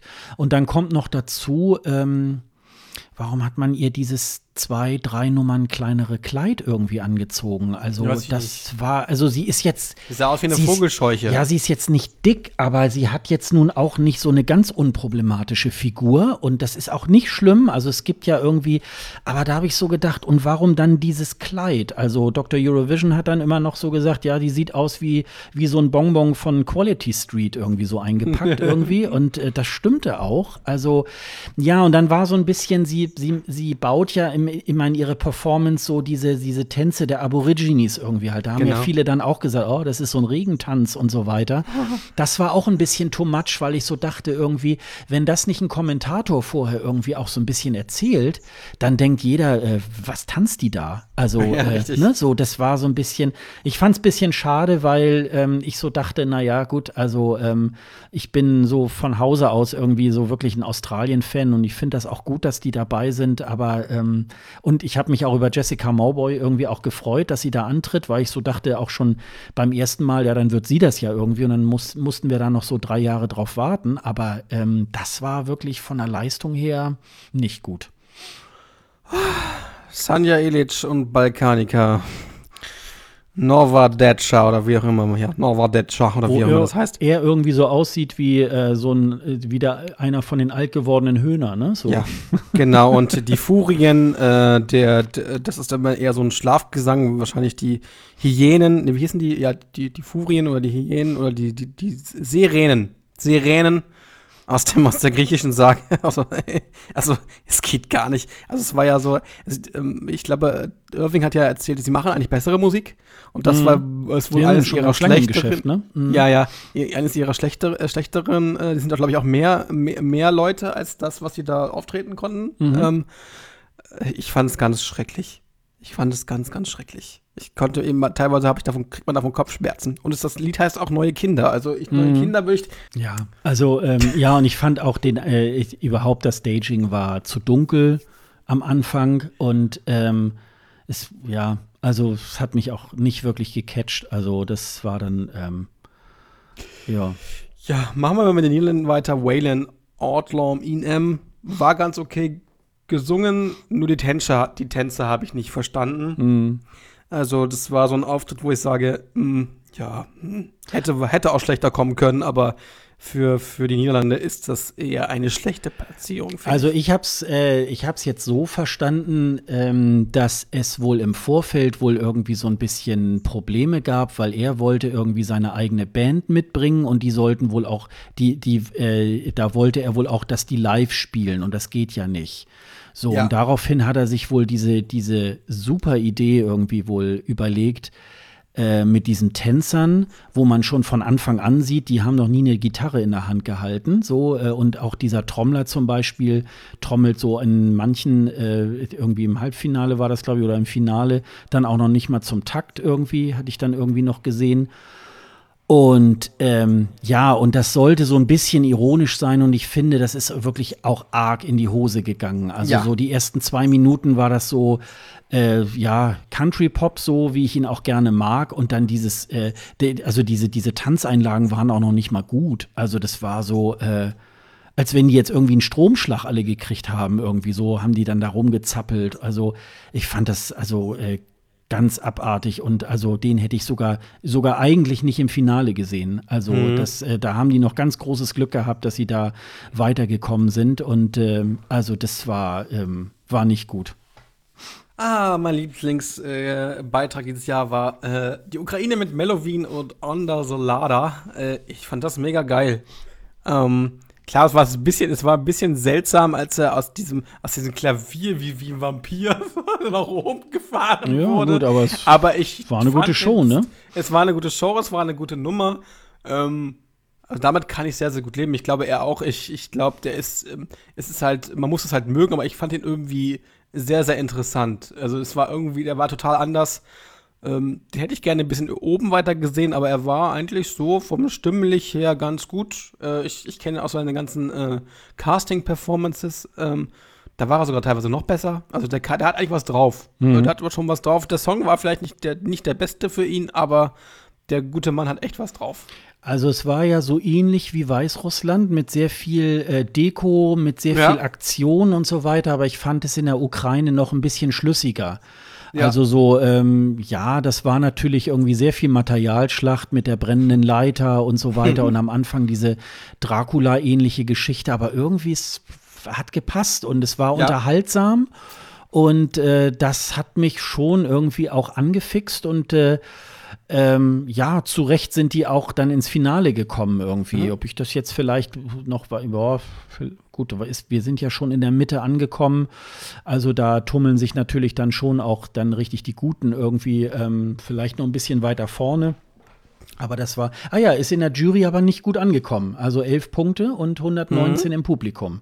Ja. Also ähm, da gibt es dann schon auch eine sehr große Diskrepanz. Also ähm, vielleicht haben sich die Juries dann nicht so davon beeindrucken lassen, was er da so alles auf die Bühne gestellt hat. Ne? Also im Vorfeld des ESC war ja dann irgendwie auch mal so eine so ein Piktogrammtafel bekannt geworden, was man alles nicht mit in die Halle nehmen kann, mhm. unter anderem wohl auch Golfbälle, wo man dann auch gefragt hat, wie. Und dann war auch irgendwie unter anderem durfte man keine Leiter mitnehmen und dann schrieben schon Leute, und was macht jetzt Mellowin? Ne? Also so, das war dann noch irgendwie, ja. Aber ähm, war jetzt nichts, was gestört hat. Also ich finde ja sowieso oft, dass die Ukraine irgendwie auch immer gute Sachen, äh, gute Sachen irgendwie schicken. Ja. Also wenn sie nicht gerade Jamala schicken, ähm, dann haben ja. sie schon wirklich äh, so gerade auch so Dance-Sachen oder selbst dieses TikTok fand ich irgendwie super mit diesem äh, mit diesem Rad. Ja, das mit dem Rad, das fand ich ein bisschen also, merkwürdig, aber den Song war nicht okay. Aber der ja. Song war irgendwie, ja, es, es hatte einen Refrain und wo ich so da, ja, TikTok. Also fand ich, äh, also höre ich in meiner äh, Oldtime-Playlist vom ESC auch immer mal wieder gerne. Also also äh, muss ich sagen, hat mir wirklich sehr gut gefallen. Irland hat es, glaube ich, dieses Jahr mal ganz gut gemacht. Die waren ja lange nicht im Finale. Ich, mhm. ich finde es auch zu Recht auf Platz 16. Ähm, er hat es gut gesungen, er kann auch gut singen live. Ähm, er hat auch wahrscheinlich auch mit der Performance mit den zwei jungen Männern, die da getanzt haben auf der Bank, glaube ich, auch noch mal so ein bisschen was rausgerissen. Und sie haben es sehr, sehr gut umgesetzt. Mhm. Und, sie, und, und man, wie man sieht, hat, haben die Juries und das Televoting sehr, sehr nah, also 74 Punkte, die Juries und zwar nicht und das Televoting sehr, sehr nah ähm, gewotet, also sehr mhm. ähnlich gewotet. Nicht, nicht ungefähr gleich hoch, aber fast gleich hoch. Ja. ja? Ja, also man hat ja diesen, äh, da sind ja so zwei Männer, die zusammen irgendwie halt genau. tanzen, wo es so ein bisschen so, ja, also es wird nur so angedeutet, dass es sich wohl, dass, dass da wohl die LTBG ähm, ähm, Community angesprochen werden soll und so weiter. Aber man lässt es irgendwie halt offen, ähm, ob es äh, äh, darum geht. Und ja, sie haben im Grunde den Videoclip auf die, ähm, auf die Bühne gebracht und das haben sie auch ganz gut gemacht. Also ja. Äh, das war, die, die ESC-Schnacker haben neulich noch irgendwie erzählt, dass sie zum ersten Mal eigentlich äh, dann erkannt haben, wer Ryan O'Shaughnessy in Wirklichkeit ist. Sie haben immer gedacht, es wäre einer der beiden Tänzer ähm, in dem Video. Und die, ähm, und ja, er tritt da nicht so wahnsinnig in Erscheinung da in diesem Clip und äh, mhm. ja, aber ähm, ist ja, also ich glaube auch für Irland vielleicht auch mal wieder so ein, so ein erster Anfang, vielleicht auch mal wieder im ESC der Neuzeit wirklich auch mal vorne wieder Fuß ja. zu fassen. Ne? Also für die ist dann eher dieses Ding, äh, wie komme ich, wie komme ich ins Finale und wie komme ich dann irgendwie gut platziert irgendwie halt mhm. halt auch weiter. Ne?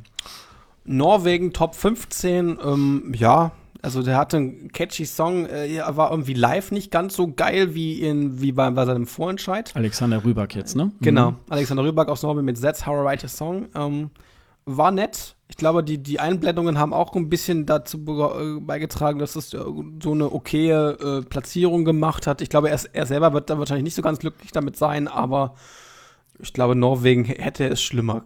Bei Norwegen hätte es schlimmer kommen können. Ja, wobei ich hätte ihn eher ein bisschen weiter vorne gesehen. Ja. Also ich fand, bei seiner Performance war schon so ein bisschen die Luft raus, die man noch so ähm, im norwegischen Vorentscheid, da hat er ja richtig irgendwie im Grunde alle, alle weggeblasen ja. mit seinem Song.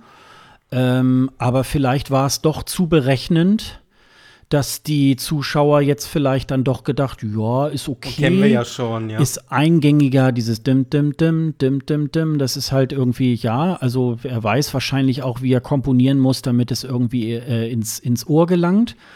Aber vielleicht, ähm, diese Gebrauchsanweisung ist halt eben halt nicht unbedingt jetzt so, so ein, so ein ESC-Song wert irgendwie. Mhm. Und vor allen Dingen, ich bin ganz froh, dass Norwegen nicht gewonnen hat, weil dann wird es sonst wirklich sehr teuer. Dann kann man sich ja. eigentlich das Hinreisen da wirklich schon äh, äh, sparen, wo die Pizza dann schon allein 30 Euro kostet irgendwie. Ja. Dann weiß man ja auch schon, wohin die Reise geht, ne?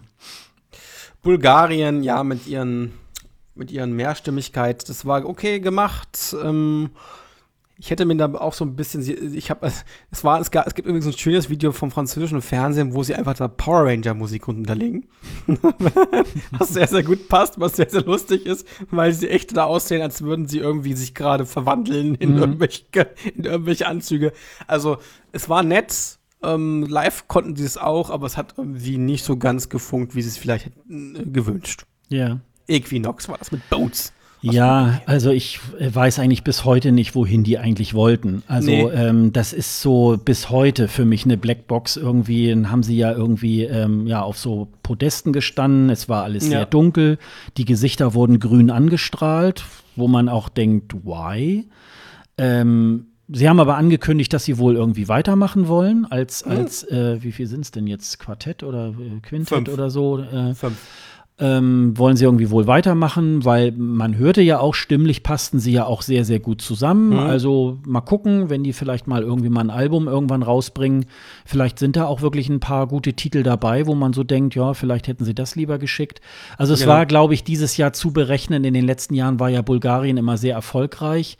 Und ich glaube, da wollten sie in diese Richtung aufsetzen. Und äh, man muss sich aber dann auch so als äh, Langzeitfavorit auch mal immer wieder neu erfinden. Mhm. Denn sonst kommt man ja immer wieder dazu und sagt so, ach ja, das ist aber, was sie letztes Jahr auch schon gebracht haben. Ne? Ja. Also das, äh, ja. Frankreich, Madame Monsieur, ähm, merci. Ja, also einer meiner Favoriten eigentlich gewesen dieses Jahr, ähm, ist bei den Zuschauern gar nicht so gut angekommen, was ich eigentlich anders gedacht hätte. Mhm. Äh, und bei den Jurys 114 Punkte und äh, bei dem Taylor 59. Ja, Frankreich hat eigentlich gut, hat es eigentlich gut äh, gemacht. Ich glaube, sie waren einfach ähm, schon sehr, sehr früh als Favorit gehandelt, also sehr, sehr hoch auch und so. Das kann manchmal auch ein, negativ sein. Mm, mm. Und ich glaube, das, das, war so der Faktor, weswegen sie nur auf Platz 13 gelandet sind.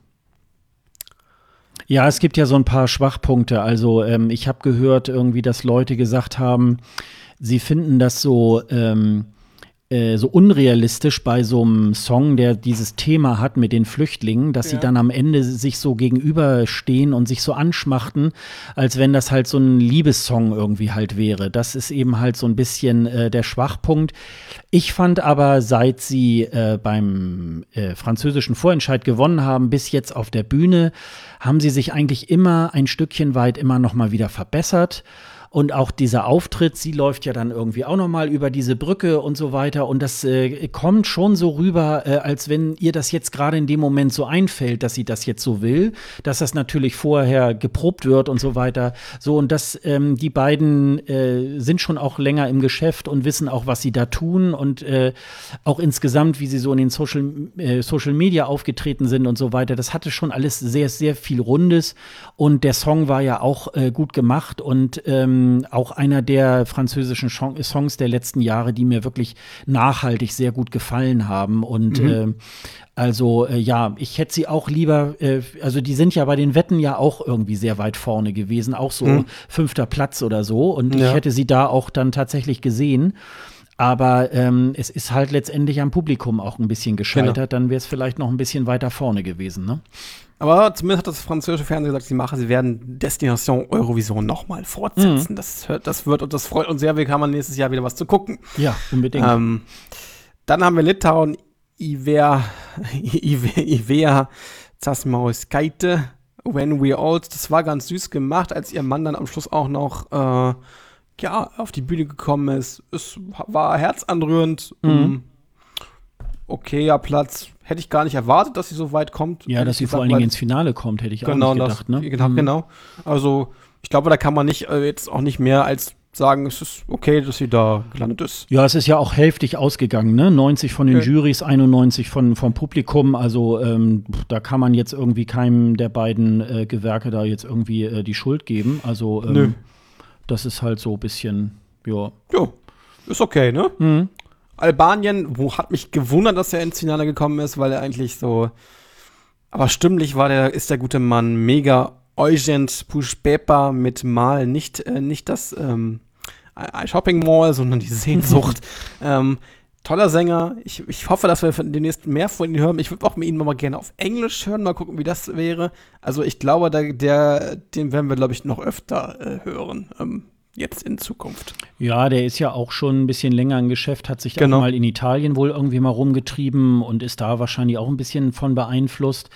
Also ich bin ja auch so ein Albanien-Liebhaber, nichtdestotrotz, weil ja halt auch Alban Albanien immer die ESC-Saison eröffnet und irgendwie kurz vor Weihnachten dann immer sein Festival Ikonges da irgendwie veranstaltet äh, und viele äh, albanische Songs irgendwie ja oft leider nicht das Finale erreichen, obwohl ich sie einfach immer sehr gut finde auch.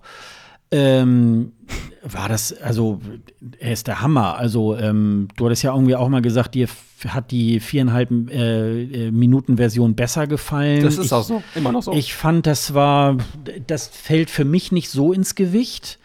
Ähm, sie haben es noch ganz gut irgendwie auch hingekriegt. Und in diesem Jahr fand ich es dann tatsächlich auch mal ganz gut, dass sie auf Albanisch geblieben sind. genau.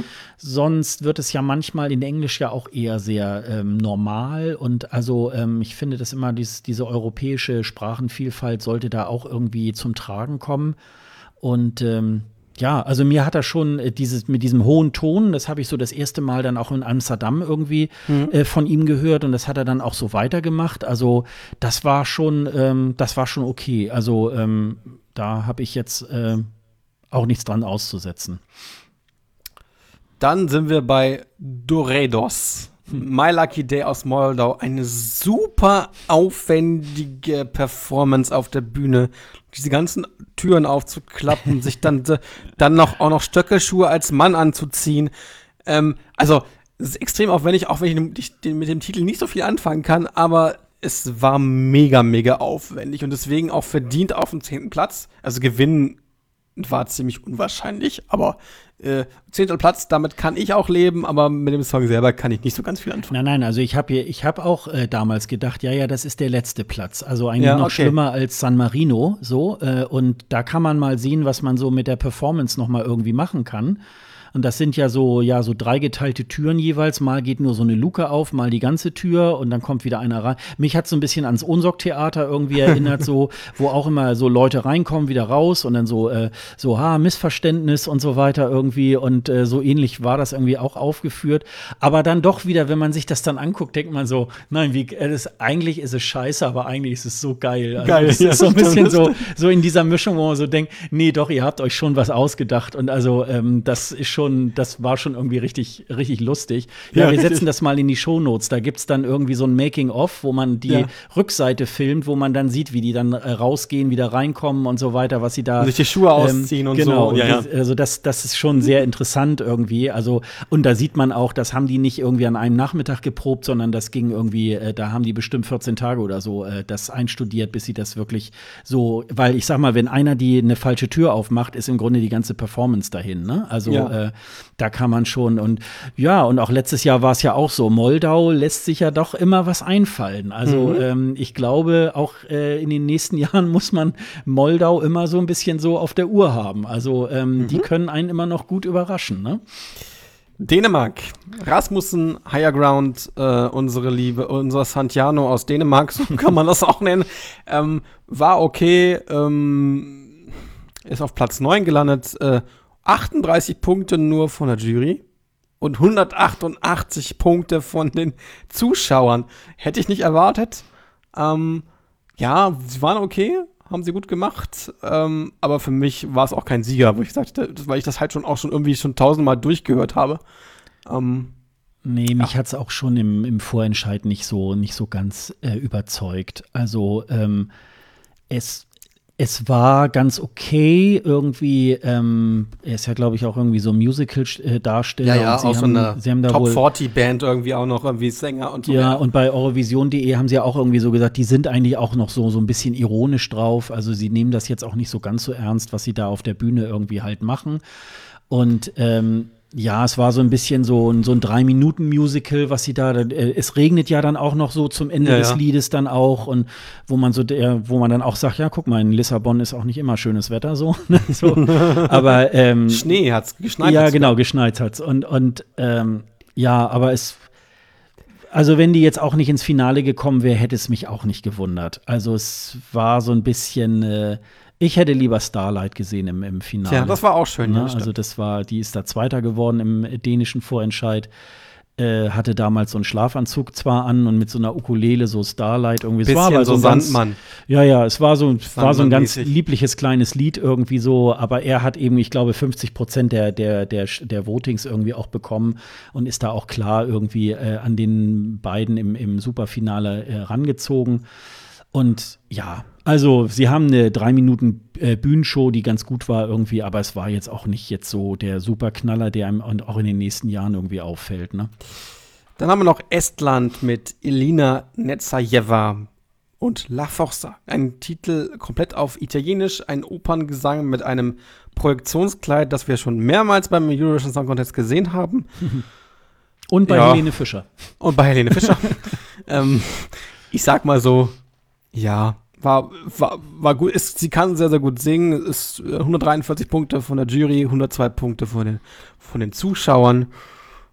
Ja, also ich kann das jetzt auch nicht negativ irgendwie äh, einordnen oder so, auch nicht irgendwie positiv. Also für mich war das halt auch, äh, Naja, manche haben sich so ein bisschen aufgehängt an diesem hohen Ton, so am Ende, Ja. so jeder hatte da irgendwie Angst, dass die Gläser gleich hier zerspringen oder so. ähm, das kann ja meine menschliche Stimme ja leider nicht. ja, aber ich glaube, ähm, ich glaube, dass sie schon ganz gut abgeliefert hat. Irgendwie jetzt, wenn vielleicht so Leute, die sich so mit Operngesang auskennen, werden vielleicht sagen, ja, das war jetzt irgendwie ganz normal, das kann eigentlich jeder Opernsänger. Und trotzdem ist es halt, ähm, ja, war's. Und es auch mit dem, mit dem Kleid war dann halt auch irgendwie so ein bisschen, äh, war ja auch so, ein- so ein Hingucker, wobei sie das mit dem Kleid ja auch nicht so ganz zu Anfang irgendwie, sondern sie haben ja erst sie eingeblendet und dann nachher das mit dem Kleid. Ja, es war ja so ein bisschen durch diese Projektoren war das wohl äh, ein bisschen offen. Ähm, weil wohl die Miete für diese komischen Beamer ist wohl in so extrem unermessliche. Höhen gehen und deswegen, also es war gar nicht, weil das Kleid war ja, das war ja nur so weißer Stoff, ne? Der, ähm, den hatte sie dann praktisch, sah man dann am Ende, wenn sie dann, wenn wieder abgebaut wurde, dann hat sie den kurz abgemacht und hatte dann eine weiße Jeans irgendwie halt dann äh, drunter. Ähm, und das war halt nur so, so ein weißes Kleid und das wird dann halt so mit diesen Effekten so, so angestrahlt irgendwie. Ähm, ja, Moldau hatte das schon mal und ich glaube, äh, Rumänien glaube ich auch schon mal, ne? Bei Und Russland. Ja, Russland darf man ja, nicht. ja. Ne? Russland hat das auch. genau. Dieses Kleid. Und das, ähm, ja, und das äh, hat man, also ich würde jetzt mal sagen, liebe Leute, vielleicht die nächsten 10, 15 Jahre jetzt mal nicht mehr, weil jetzt haben wir das, glaube ich, mit so einem Kleid auch öfter mal gesehen. Aber ähm, ja, es war in Ordnung. Also ich glaube aber, äh, Estland war auch so ein Wackelkandidat, ob die das schafft. Ähm, ins Finale irgendwie, das war auch so ein bisschen halt, ne? Ja, die große Überraschung ist der nächste, ne? Benjamin Ingrosso mit Dance You Off, ne? Das war Aus ja, Schweden das war wohl zu Recht. Schweden. zu Recht nur 21 Punkte von den Zuschauern bekommen, aber 253 Punkte von den Jurys. Ja. Das verstehe ich nicht. Nee, das ich fand ich dieses, dieses, diesen Typen so schleimig, so eklig und diese Performance, man hat ja kaum die Bühne gesehen. Das war ja eigentlich das, Musik, äh, das Musikvideo bzw. die Performance von Melodiefestivalen nochmal genau so. Ja. Also es hatte nichts Authentisches, es hatte nichts, was ich, wo ich sage, hey, Schweden, ihr habt das super gemacht. Ich Mhm. konnte diesen Hype um diesen Titel einfach überhaupt nicht verstehen. Nein, Also- das Melodiefestivalen war ja schon sehr schwach, äh, hatten wir ja auch schon an verschiedenen Stellen ja auch immer so kritisiert. Und ähm, ja, und das sah ja so, vereinzelt haben ja Leute gesagt, das sieht aus, als wenn er auf der Sonnenbank tanzt, ne? Also so äh, mit diesen. Und Mit die Fetischjacke darfst du nicht vergessen. Ja, sah ja, aus genau. so, als würde er im Fetischclub irgendwie rumtanzen. Also, aber wenigstens lässt er ja die Jacke immer an, während ja Alexander Rybak sie ja dann immer in, ins Publikum geworfen hat. Irgendwie, ich weiß nicht, wie viele äh, Garderoben er irgendwie mit hatte, dass er das immer jedes Mal machen konnte. Ähm, ja, also ähm, ich glaube, das ist ein ganz großes Signal für die Schweden. Ähm, also gut, Platz 7 ist ja jetzt äh, trotzdem und in, ins Finale gekommen und so weiter. Das muss man jetzt auch nicht klein machen irgendwie halt. Aber ähm, jetzt schon hinter den Deutschen zu sein, die sonst immer Schlusslicht sind oder so, könnte für die Schweden jetzt auch mal so ein Alarmsignal langsam werden. vor allem die so wenigen denkt, Punkte äh, vom Zuschauer. Ne? Ja, was? Vor allem die, die niedrigen Punkte von den Zuschauern Mhm. sollte den Schweden äh, mal zu denken geben. Wir können Also da muss man- Wir können ja mal eben gucken, hier war doch irgendwo die Punkteverteilung, ne? Wo, wo von wem was herkam. Ähm, sieben. Sogar Deutschland hat äh, Schweden von der Jury 12 Punkte gegeben, was Ja. ich auch nicht ganz verstanden habe. Ja. Also man hier gar nicht. Äh, äh, äh, äh, nee, kann man jetzt hier im Moment Ist nicht so schlimm. sehen. Nee. Ähm, ja, aber je, jedenfalls ähm, habe ich halt auch so, habe ich halt auch so gedacht, so, oh, liebe Schweden, ähm, also es deutet sich ja schon seit ein paar Jahren irgendwie so ein bisschen an, dass sie ja, Bulgarien, äh, äh, sagt man so schön, ist das neue Schweden und Schweden könnte das neue Irland werden. Ähm, da ja. müsste man irgendwie mal, äh, glaube ich, bei den Verantwortlichen, vielleicht hat sich, äh, vielleicht musste sich dieses Jahr Christa Björkmann zu viel auch um den äh, Lissabonner ESC kümmern und hatte nicht mehr so viel Zeit, sich um das Melodiefestivalen irgendwie zu kümmern und das sollte er vielleicht demnächst mal wieder tun. Mhm. Ähm, ja, ich denke mal, da wird es in Schweden bestimmt auch äh, Sänger und auch Komponisten geben, die da immer noch nicht stattfinden und die man mal einladen sollte. Es gibt sollte. so tolle, ne? es, also, gibt so to es gibt so tolle Sängerinnen und Sänger.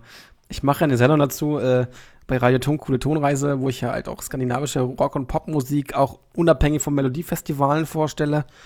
Und es gibt so tolle Sachen, die da einfach noch nicht stattfinden. Mhm. Warum auch immer. Mhm. Also da muss, glaube ich, äh, unser Christian Bergmann, ähm, ein bisschen was tun, um diese Leute auch da mal drauf zu kriegen, weil ich würde mir das sehr, sehr wünschen, weil es gibt so viele tolle Sachen, die einfach in der äh, schwedischen Musikszene äh, existieren und die nicht in diesem Contest stattfinden. Leider.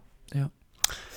Ja, Tschechien endlich mal wie endlich mal. Ich glaube, es ist das erste Mal, dass sie in die Top 10 gelandet sind. Ja, die ne? fliegen glaube, immer schon im Halbfinale immer genau. raus. Ne? Mikoslav mhm. Josef, Light to Me, ein toller, toller Künstler, sehr sympathischer Typ, hat sogar seine seine Performance äh, so hingelegt, dass er den Salto doch noch gemacht hat äh, im Finale und ihn auch geschafft hat und diesmal nicht auf den Rücken gefallen ist. Ja, also hat sich ja glaube, in der Probe hat er sich ja verletzt. Äh, genau. Da so, ein, so ein Looping, ich glaube auch schon gleich in der ersten in der ersten äh, Einzelprobenrunde genau. sozusagen und äh, ja, er konnte dann irgendwie, glaube ich, auch äh, ein zwei Tage auch noch nicht mal seine Füße irgendwie wohl bewegen. Mm, so. Genau wo man erst dachte, das wäre wohl irgendwie ein Bandscheibenvorfall oder so. Und ähm, da sind dann, glaube ich, auch tschechische Ärzte, glaube ich, eingeflogen worden mhm. nach Lissabon und ähm, ja, und dann äh, haben sie es ein bisschen abgeändert und äh, der gute Mann konnte dann, also ich glaube, in der zweiten Probenrunde ähm, ähm, da hatte man wohl noch sehen können, dass er wohl sehr unter Schmerzen noch irgendwie gestanden hat. Mhm.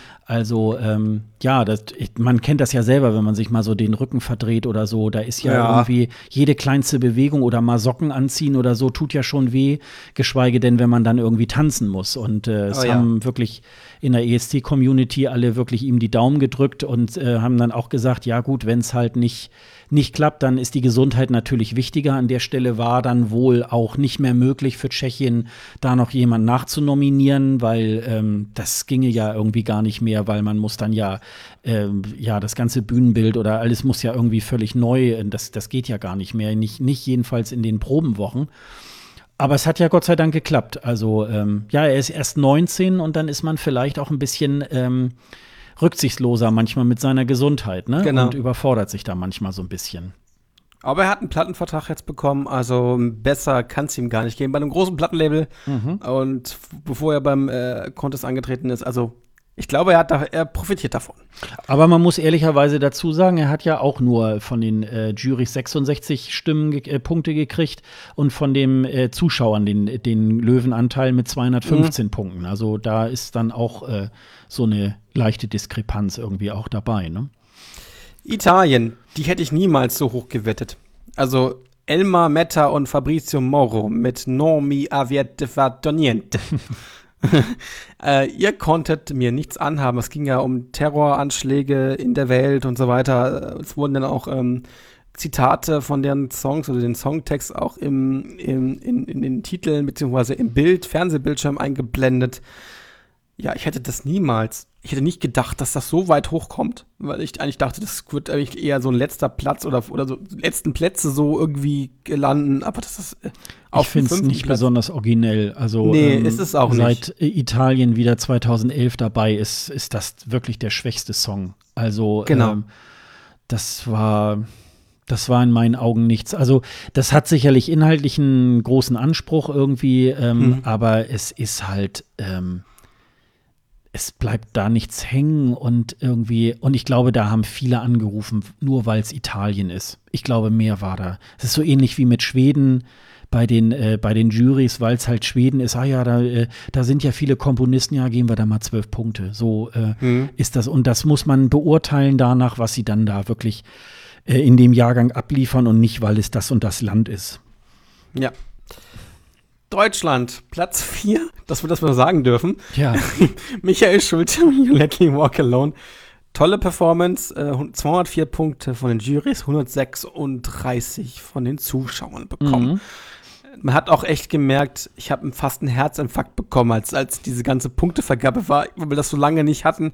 Und ich so, zwölf Punkte aus Norwegen, zwölf Punkte aus Dänemark. Ich so, was ist jetzt los? Was und viele zehn Punkte und so. Ne? Ja, mhm. na, es geht jetzt, was geht hier ab? Ich, Peter Ober war auch ganz äh, perplex, dass er immer so viele Punkte, dass er so viele Punkte vorlesen durfte.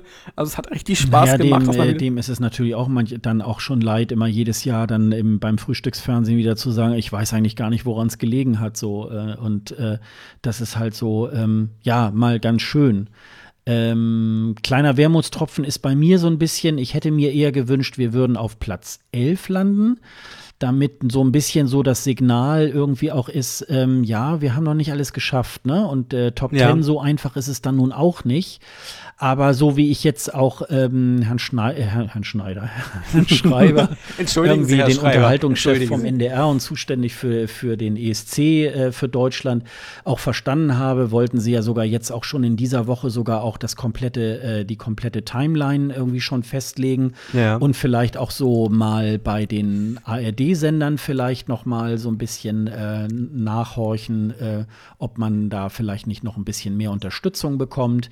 Ich habe ja so so ein bisschen die Hoffnung, weil sie ja in diesem Jahr schon sehr stark oder im letzten Jahr auch schon sehr stark so in die ESC-Community reingehört haben und ja ganz viele Dinge auch doch umgesetzt haben, die die Fans ganz oft in Blogs und so weiter auch geäußert haben, äh, dass ich die Vermutung habe, sie arbeiten da, glaube ich, schon dran, auch mal zwei oder drei Shows irgendwie da auch mal an den Start zu geben und der ARD so ein paar Sendeplätze mehr irgendwie halt abzuringen. Und was ich ganz interessant war, sie wollten jetzt wohl auch äh, vielleicht eher gucken in Richtung äh, Anfang bis Mitte März sogar den Vorentscheid hinzuziehen, weil sie einerseits auch ein bisschen Abstand zum Karneval halt haben wollen, weil mhm. wenn Karneval war oder so, dann interessiert keinen den deutschen Vorentscheid, was ich dann auch verstehen kann, wenn halb ähm, Deutschland Kopf steht. Eine Kollegin von mir fährt da ja auch jedes Jahr hin. Also ja, okay. äh, sie hat Karneval in Köln im Februar und ich mache den Karneval im Mai. äh, so, das passt ja dann vom Urlaub her ja. auch irgendwie ganz gut. Und ähm, ja, und dann hat Schreiber auch noch was Interessantes gesagt, das zahlt ja so ein bisschen ein in diese Geschichte mit Frankreich. Er sagt, eigentlich ist es auch nicht so gut, wenn vielleicht auch so lange ein, ein äh, Titel schon oder ein, ein Künstler schon bekannt ist. Ja. Der wird dann schon so lange durch die ESC-Community durchgereicht. Und wenn man dann vielleicht eher erst so ähm, Anfang bis Mitte März erst so seinen Künstler bekannt gibt, dann ähm, ist da nicht mehr so viel Zeit bis zum ESC, ähm, so wo man sich das Ding irgendwie schön oder schlecht hört. Ja. Also das könnte natürlich natürlich auch noch so eine Idee sein. Ich hoffe, dass man wirklich an diesen Stellschrauben noch ein bisschen weiter dreht, weil ich Bitte. meine, also ich denke mal, die Plattenfirmen und so weiter muss man mit Sicherheit jetzt immer noch ähm, auch äh, überzeugen davon, äh, da mal mitzumachen oder auch die, die Künstler. Aber der Grundstein ist ja Gott sei Dank schon ein bisschen gelegt worden. Das äh, finde ich natürlich sehr, sehr positiv. Und wir brauchen endlich eine Marke, die immer genauso heißt. Nicht unser Song oder unser Lied für irgendwas. äh, weil man jedes Jahr überhaupt nicht weiß, wie heißt jetzt diese Sendung überhaupt. Äh, ich glaube, da muss man auch noch mal dran arbeiten. Den Titel dieser Sendung und die Moderation. Wir haben, ich habe ja einen Tweet abgesetzt, dass wir doch unsere liebe, unseren lieben Stefan Spiegel und Alina Stiegler. Alina Stiegler doch vielleicht mal die Chance geben könnte, den neuen Vorentscheid dann zu moderieren, weil ich äh, Elton und Linda Zerwakis doch ein bisschen unangenehm fand, sagen wir es mal diplomatisch. Ähm, ich glaube, so zwei neue Gesichter, die überhaupt noch nicht so im Fernsehen präsent sind, äh, obwohl äh, Alina jetzt ja auch bei äh, neun, äh, neun Live nach neun oder so etwas äh, bei der ARD dieses äh, voll, dieses ähm, volle Kanne Gegenpol moderieren darf, ähm, glaube ich, ganz gut geeignet wäre, um so einen Vorentscheid mit Stefan Spiegel zusammen zu moderieren. Ich glaube, die haben es auch beim ESC Songcheck sehr, sehr souverän gemacht und der Vorteil ist, sie wissen auch, was dieser ganze Zirkus beim ESC äh, bedeutet. Also ich glaube, das ist, glaube ich, ziemlich positiv. Ich glaube, sie sind dabei selber so ein bisschen Fan auch, oder? Also merkt man ja auch, dass sie da sehr, sehr mit Herzblut an der bei der Arbeit sind und ich glaube, das wäre eine sehr, sehr interessante Kombination, wenn die zwei das zusammen moderieren. Ja, ja. also ich habe, ähm, ich, ich hatte da auch mal irgendwie was dazu getwittert und habe ähm, auch geschrieben, ja, ich meine das auch ernst, weil manchmal ähm, sagt man ja so, oh, der sollte das und das irgendwie mal machen oder äh, Böhmermann sollte Wetten das moderieren und so weiter. Das sagt man ja mehr so im Spaß ja. irgendwie. Und ich glaube aber schon, ähm, also ich glaube, wenn man das so machen würde wie so ein roter Faden, die würden dann den Songcheck moderieren, den Vorentscheid, sind vor Ort in Lissabon, dann hat der Zuschauer immer so Identifikationsfiguren und vor genau. allen Dingen, ähm, ja, sie machen das auch äh, sehr gut. Sie haben so, ein, äh, so eine gewisse journalistische Neutralität, die ja da auch äh, notwendig ist. Also Alina macht ja dieses kurz erklärt irgendwie im Internet für die Tagesthemen. Ja, äh, genau. sie ist ja als Reporterin ganz viel unterwegs. Letztes Jahr hat sie da auch äh, hier hier beim G20-Gipfel in Hamburg da irgendwie auch, äh, genau. äh, ja, so ein bisschen auch unter Einsatz ihres Lebens da irgendwie halt dann auch teilweise da irgendwie ähm, berichtet und macht ganz viele seriöse Geschichten und ist eben halt da, wie gesagt, vor zwei Jahren da irgendwie halt dann äh, in dieses Team bei Eurovision.de gekommen, die so ein bisschen so eine Identifikationsfigur ähm, genau. in diesem Team irgendwie ist.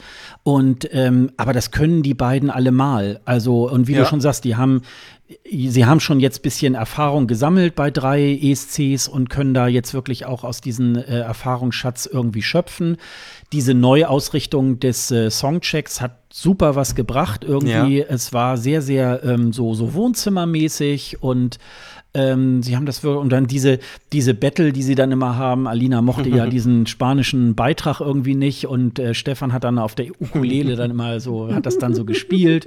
Und ähm, neulich hatte ich, hatten wir ja dann mal auch so eine, so eine kleine Battle irgendwie, ähm, wo ich sie dann bei, bei Twitter auch mal so ein bisschen geärgert habe und Christoph bei, bei vom, vom ESC, äh, ähm, ESC-Schnack hat dann irgendwie halt dann auch äh, so zurückgeschrieben, ja, jetzt, äh, jetzt hört mal auf und quält die Frau nicht und so und das ging dann irgendwie den ganzen Vormittag noch irgendwie. Also, also, also sie hat es dann aber auch mit sehr viel Humor irgendwie halt auch genommen und so. Und äh, ich habe sie auch dann jetzt in Lissabon, haben wir uns da natürlich auch schon das eine oder andere Mal dann auch, auch gesprochen und kennengelernt und so weiter. Also ist auch eine, auch eine sehr, sehr nette Person und äh, Stefan Spiegel, wir haben uns dann auch irgendwie mal kurz gegrüßt und so. Also es, das ist eigentlich auch eine, auch eine super Truppe und ähm, die bauen ja auch jedes Jahr das immer noch mal wieder genau. äh, zum Positiven hin auf. Also irgendwann ist da wahrscheinlich auch immer, immer auch so ein bisschen das Budget endlich.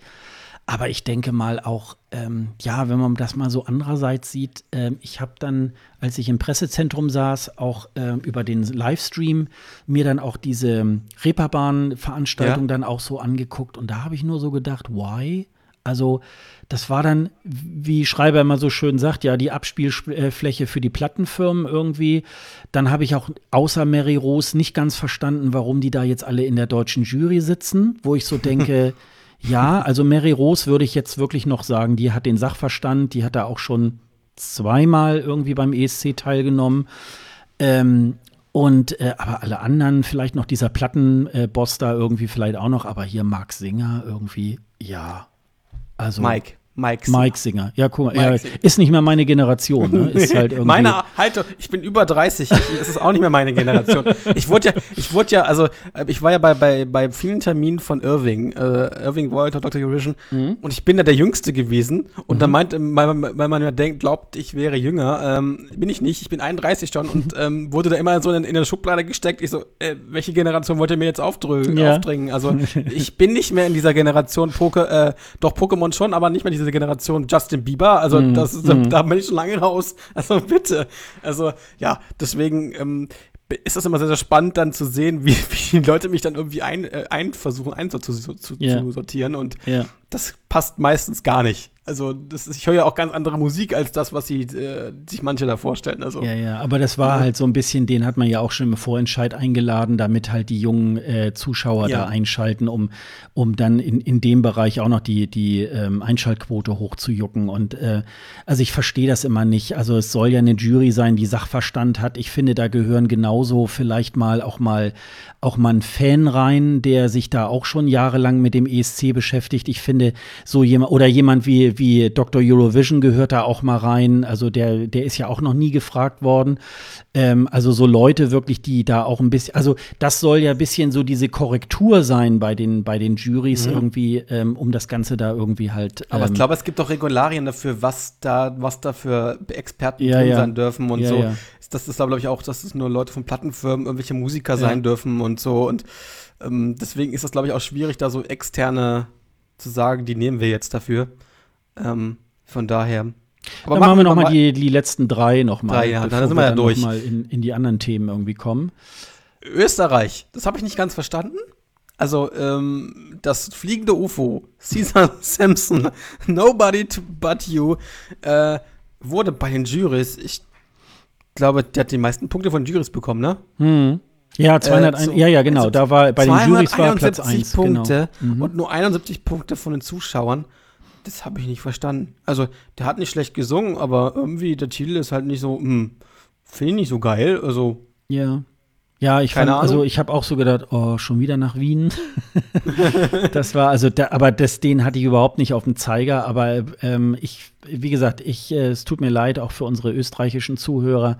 Ich finde ihn unwahrscheinlich farblos. Ähm, äh, er ist kein Mann für die erste Reihe. Er hat eine gute Stimme, sieht ja auch gut aus. Ähm, aber es ist für mich irgendwie nicht so ganz verständlich. Äh, ja, die Background-Sänger waren ja hinter dieser Hebebühne irgendwie, die sollten da wohl irgendwie versteckt werden und dann äh, springt er da aber irgendwann von dieser Bühne runter, läuft dann auch noch mal so halb über diese, diese, äh, diesen kreisrunden äh, Catwalk da irgendwie. Äh, die Klamotten, die er da anhat, irgendwie haben mich auch ein bisschen verstört. Ja, diese komische breite Hose, ja, die ich auch nicht verstanden habe. Vielleicht hat er da viel in der Hose, ich weiß es nicht, keine ja, Ahnung. Irgendwie, also das, äh, das ist irgendwie, ähm, ja, also keine Ahnung. Das, ähm, Tja, also kann ich nicht ganz nachvollziehen, Platz 3. Von daher, ähm, gut, müssen wir mal so stehen lassen, also dass man das so gewohnt Das Einzige, was ich ganz witzig fand, ich weiß nicht, wer das gepostet hat, irgendwie, wir, wir waren ja schon mal sehr eng zusammen mit Österreich. Ja. Das war, als wir letzter waren und beide ja. Länder null Punkte bekommen haben und diesmal haben wir eben, äh, lagen wir auch äh, beieinander mit äh, 340 Punkten für Deutschland und 342 für Österreich. Also es ist so eine schöne Nachbarschaft irgendwie. Ja. Das Wir ist schon irgendwie ganz ja. nett. Ja. Ja, dann haben wir noch Zypern. Elina Forera mit Fuego, das Feuer. Genau. Ah, und das war auch Feuer. Das war, ich glaube, die haben, die haben fast die ganze Bühne zum, äh, zum Brennen gebracht. Äh, ich, ich werde nur noch gefehlt aus dem Feuer, wenn man irgendwann auf die Bühne springen muss ja. und dieses ganze Feuer löscht äh, war gut. Ich bin immer ganz erstaunt, dass da nicht wirklich mal ein Feuer ausbricht. Ne? Also, ja, ich auch. Äh, also das, äh, das ist schon, glaube ich, eine ziemliche Herausforderung, dass da auch Jan, also ähm, ich, ich, hatte das eine Mal bei, bei Malta war das irgendwie, da stand mhm. ich da eben halt an diesem Kameragraben und dahinter, da war dann die Kamera und da direkt irgendwie an diesem Golden Circle waren dann halt diese Trichter, wo dann die Feuerschwaden rauskamen. Mhm. Und bei Malta kam ganz am Anfang ganz überraschend irgendwie das Feuer irgendwie raus, haben wir uns irgendwie auch alle sehr, sehr erschrocken irgendwie und haben schon gedacht, oh, jetzt brennen wir hier gleich ab irgendwie. Also das war schon, ähm, also ich fand ganz witzig, das war so ein Running Gag bei uns im Pressezentrum. Da hat irgendein äh, Fanjournalist, hat sie da interviewt ähm, und sie gefragt, was heißt denn eigentlich Aye Aye Fuego? Und dann hat sie darauf hm. geantwortet, Aye Aye Fire. so, ja, was soll sie darauf sagen? Also auch so zu dem Motto, ähm, ja, 1700 akkreditierte Journalisten und eigentlich sind 1500 eigentlich nur Fans, die äh, eigentlich vielleicht noch nicht mal was schreiben mhm. und dann irgendwie solche Interviews führen und äh, ja, und sich so ein Künstler eben halt das so zigfach am Tag solche blöden Fragen irgendwie halt anhören und dann kommt sowas dann natürlich irgendwie halt bei raus. Ne? Das ist halt dann so. Tja. Ja, Netta hatten wir ja schon, genau. Netta hatten wir ja schon, die haben wir ja eigentlich schon besprochen. Ähm, hat von mir aus hat sie verdient gewonnen. Ich kann da mit dem Song, es ist, äh, man hat sich das irgendwie, ich, mich nervt der Song jetzt sogar, sogar, sogar ein bisschen. Ähm, ich fand das gut, ich fand das gut eigentlich. Ähm, ich fand die super, ich finde sie super auch so als Künstlerin, aber äh, für mich hat das jetzt so, ein, ne, so einen Nervfaktor erreicht, wo ich sage, nee, ich kann mir das eigentlich gar nicht mehr so anhören. Das ging mir aber auch ähm, in der Probenwoche so ein bisschen, ähm, als ich dann getwittert habe. Da habe ich dann so manchmal ähm, gar nicht so bei bestimmten Songs, sondern eigentlich so bei fast allen, dass ich so dann auch so ein bisschen so dachte, oh, ich kann es auch langsam nicht mehr hören, weil man ja. natürlich so oft irgendwie äh, die Songs dann schon hört. Äh, man hm. braucht dann erstmal wieder so ein bisschen Abstand äh, davon. Tja, was haben wir noch so? Ja, dann äh, gucken wir jetzt auf den kommenden ESC, der jetzt in Israel sein soll. In dieser Woche äh, will sich wohl schon die israelische Delegation mit äh, EBU wohl irgendwie treffen. Soweit mhm. wie ich jetzt gelesen habe, ähm, hat jetzt wohl Tel Aviv schon abgesagt aber es wird wohl äh, eh auf Israel, äh, auf Israel, auf Jerusalem irgendwie halt hinauslaufen. Ich habe mir schon mal so pro forma auch schon mal bei den entsprechenden Portalen mal so Flüge angeguckt und Hotels. Das ist alles soweit schon mal ganz okay. Also ich beabsichtige jetzt im Moment erstmal sogar tatsächlich hinzufliegen. Ja, aber es gibt auch noch irgendwie eine neue Stadt, die sich wohl auch beworben hat, jetzt Haifa mhm. ähm, die irgendwie auch so ein Stadion haben äh, oder beziehungsweise so eine Halle haben, wo 30.000 Leute reinpassen, die auch extrem neu ist. Ähm, das wäre auch ein potenzieller äh, äh, ja, Ortgeber. In, in, in, Jerusalem gibt es wohl die Pais Arena, die wohl äh, möglich wäre. Oder das Teddy-Stadion, das glaube ich nicht. Ich glaube nicht, dass die in ein Stadion gehen und da gibt es dann auch noch ein Stadion irgendwie was halt auch bedacht, werd, äh, bedacht äh, werden kann, irgendwie mhm. zugefahren werden kann. Also ich glaube nicht, dass sie das in einem Stadion stattfinden lassen werden. Ich glaub, Nein, ich glaube, Open Air wird, ähm, wird nicht auch. stattfinden, weil man nicht über 14 Tage, selbst nicht in Israel, ähm, da regnet es ja vielleicht auch mhm. mal, da kann man keine millionenteuren äh, Equipment da irgendwie im Freien irgendwie stehen lassen. Mhm. Das, äh, das wird man nicht tun. Ich habe ja vor vielen Jahren auch mal gesagt, so, ah, Open Air und ESC wäre wär ja auch mal gut, aber das lässt sich ähm, das lässt sich produktionstechnisch gar nicht realisieren. Ähm, da würde was kaputt gehen und das, äh, das kann man irgendwie. Ja, viele ähm, Fußballstadien haben das ja, dass sie so ein, so ein, so ein Dach irgendwie zumachen können. In Düsseldorf mhm. war das ja so, hier bei dieser Esprit Arena, da gibt es ja die Möglichkeit, dann so ein, so, ein, äh, so ein Dach zuzuziehen und dann hat man eben halt eine Halle an der Stelle. Und ähm, ja, muss man, muss man alles mal jetzt, jetzt beobachten. Also ich würde mal tippen, also vor August, September wird man da wahrscheinlich auch nicht äh, nee, nichts Definitives nicht. irgendwie halt hören. Ich würde mal eher tippen, dass es Jerusalem bleibt, auch wenn es viele Städte irgendwie gibt. Gerade in so kleinen Ländern ähm, läuft es meistens auf die, also jetzt in den letzten Jahren war es immer die Hauptstadt. Und ähm, das, obwohl auch selbst in, in Österreich waren ja auch einige, die sich da ähm, gemeldet haben. Salzburg glaub, und so. Ja, der Knackpunkt ja, ne? ist, glaube ich, immer die Hotelsituation. Ne? Ja. Also du musst ja, ich würde mal sagen, wenn so 10.000 Leute in die, in die Halle passen, musst du ja schon, würde ich mal sagen, so für 50.000 Leute musst du ja irgendwie äh, Hotelkapazitäten irgendwie schaffen. Ja. Das sind die Delegationen, die dann kommen und also äh, und die Fernsehteams und so weiter. Und so, also ja. das ist schon, ähm, das ist schon eine Hausnummer und dann äh, oder in, in Dänemark war das ja auch so. Und die haben dann eher so, so sogenannte Großstädte, die dann so groß sind wie hier manche Mittelstädte hier bei uns in Deutschland. Mhm. Und ähm, die haben dann meistens so für ihre normalen äh, äh, Urlaubs, ähm, Urlauber irgendwie so Kapazitäten, aber eben halt nicht für so eine Veranstaltung irgendwie. Und das, ähm, das ist dann schon der Knackpunkt und dann läuft es halt auf die Hauptstadt irgendwie halt hinaus. Mhm. Ne? Das ist halt so, ähm, tja. Ja, Vorentscheider haben wir uns hier noch notiert. Also ähm, äh, es gab ja dieses, ähm, es gab ja so eine Art Frühstücksfernsehen bei Eurovision.de, ja. wo dann am nächsten Morgen nochmal so die alle Beteiligten äh, nochmal interviewt wurden, auch Peter Urban und dann aber auch äh, Thomas Schreiber, der da schon so ein bisschen mal aufgezeigt hat, wohin die Reise geht. Also, dass sie jetzt eigentlich auch schon in dieser Woche beginnen, äh, so einen Zeitablauf irgendwie für sich so genau. festzulegen. Und er hat auch schon wohl äh, Komponisten und Sänger aufgefordert, sich auch beim NDR schon zu bewerben. Und, also, genau, das geht und, dann wohl schon los. Genau, und man hat wohl, man will sich auch mehr Zeit lassen beim Songschreiben diesmal. Mhm. Also man will das jetzt nicht irgendwie an einem Tag irgendwie zusammenschustern, sondern man will sich im Vorlauf ein bisschen mehr Zeit lassen beim Songschreiben. Finde ich vielleicht auch gar nicht so schlecht. Äh, aber wir hatten es ja vorhin auch schon, dass wir sagen, wir wollen mindestens eine Sendung oder zwei Sendungen mehr. Mhm. Um halt sich halt auch auf den Künstler einlassen zu können. Ähm, vielleicht auch ein paar mehr als Künstler, vielleicht nehmen wir auch mal zwölf, mhm. dass dann irgendwie die Hälfte rausfliegt oder so. Also das wäre ähm, eine interessante Geschichte. Ich hoffe, dass die ARD da endlich mal ähm, ein bisschen ein paar Sendeplätze frei macht oder man vielleicht auch ein Halbfinale auf One zeigt. Da hätte man bestimmt die äh, Möglichkeit. Aber das sind, wir, sind, wir sind ja nicht die Entscheider, sondern die ARD selbst. Also dann naja, aber ich glaube, es wäre schon auch mal ein Statement, wenn man auch die, ähm, wenn man das alles in der ARD zeigt. Ja, auch die, ja. auch die ESC-Semifinals sollte man auch mal in der ARD zeigen. Warum versteckt man? Bei One ist es ja so, ganz viele ähm, haben gar nicht die Möglichkeit, One auch in HD zu gucken. Also, nee, krieg ich, ich krieg's nicht in HD. Nee, also es, ich glaube, es gibt's nur auf, äh, auf ähm, Satellit, glaube ich. Das haben ja auch nicht alle. Und, äh, oder du musst halt den entsprechenden Provider haben, die das irgendwie ja. anbieten. Aber die meisten sind ja bei den Monopolisten und äh, da, da gibt es das dann leider irgendwie nicht. Und äh, in der heutigen Zeit irgendwie noch eine, eine, Show in SD irgendwie halt zu gucken, ist halt auch ein bisschen fad. Ja, Man bleibt ja. nichts anderes übrig, aber früher haben sie es ja noch bei, bei Premiere dann, äh, nicht bei Premiere, bei Phoenix. Bei Phoenix. bei ja, Premiere. hat man ist ja eine Premiere. Ja, also wenn genau, Sky kann genau. sich gerne mal überlegen, den Eurovision Song Contest genau. zu übertragen. In, in, in, äh, dass, sie, dass du da auch noch Geld für bezahlen musst. Ja, genau. Wobei ich würde es machen, aber andere Leute eben halt nicht. Ne? Da würde dann die Einschaltquote dann sehr weit dann runtergehen. Das glaube ich auch.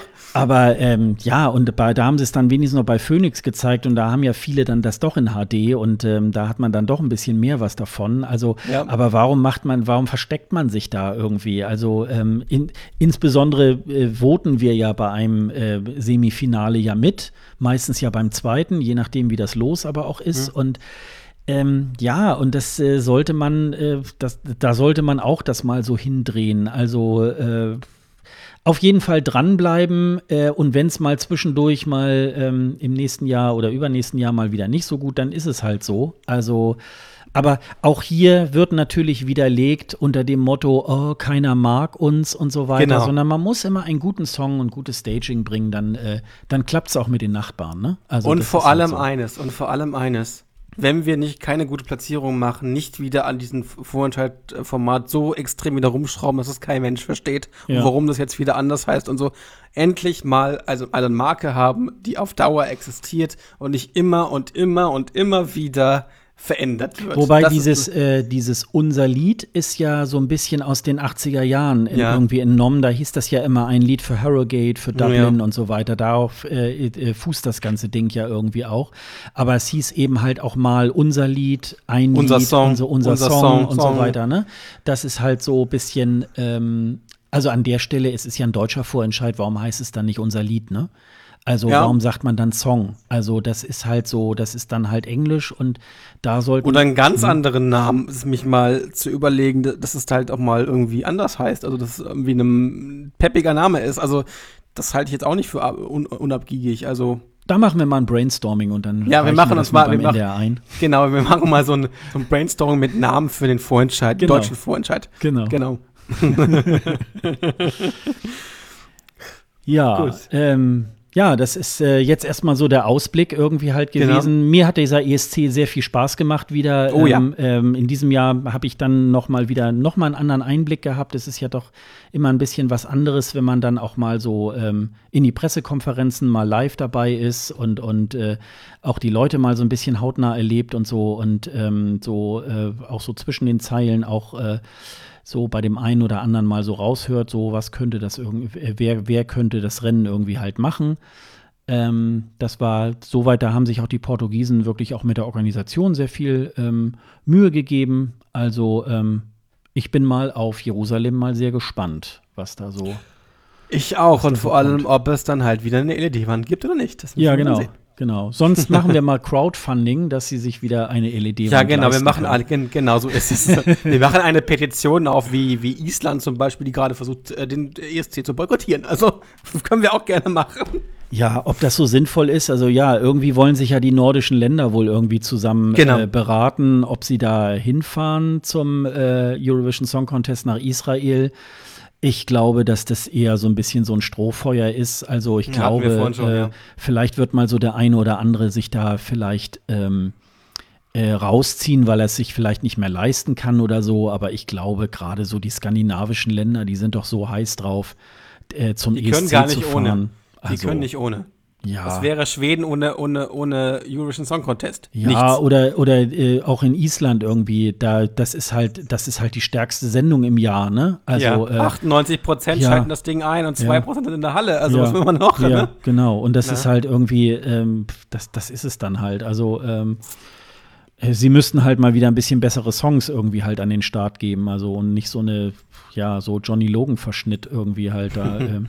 Also der, der, der Ari, der war, glaube ich, auch, äh, das war, glaube ich, auch ein ganz, ganz äh, netter Typ und so weiter, aber einfach der falsche Song. Ja. Also das, das war, ähm, war nicht gut. Ja, Gut. haben wir was vergessen?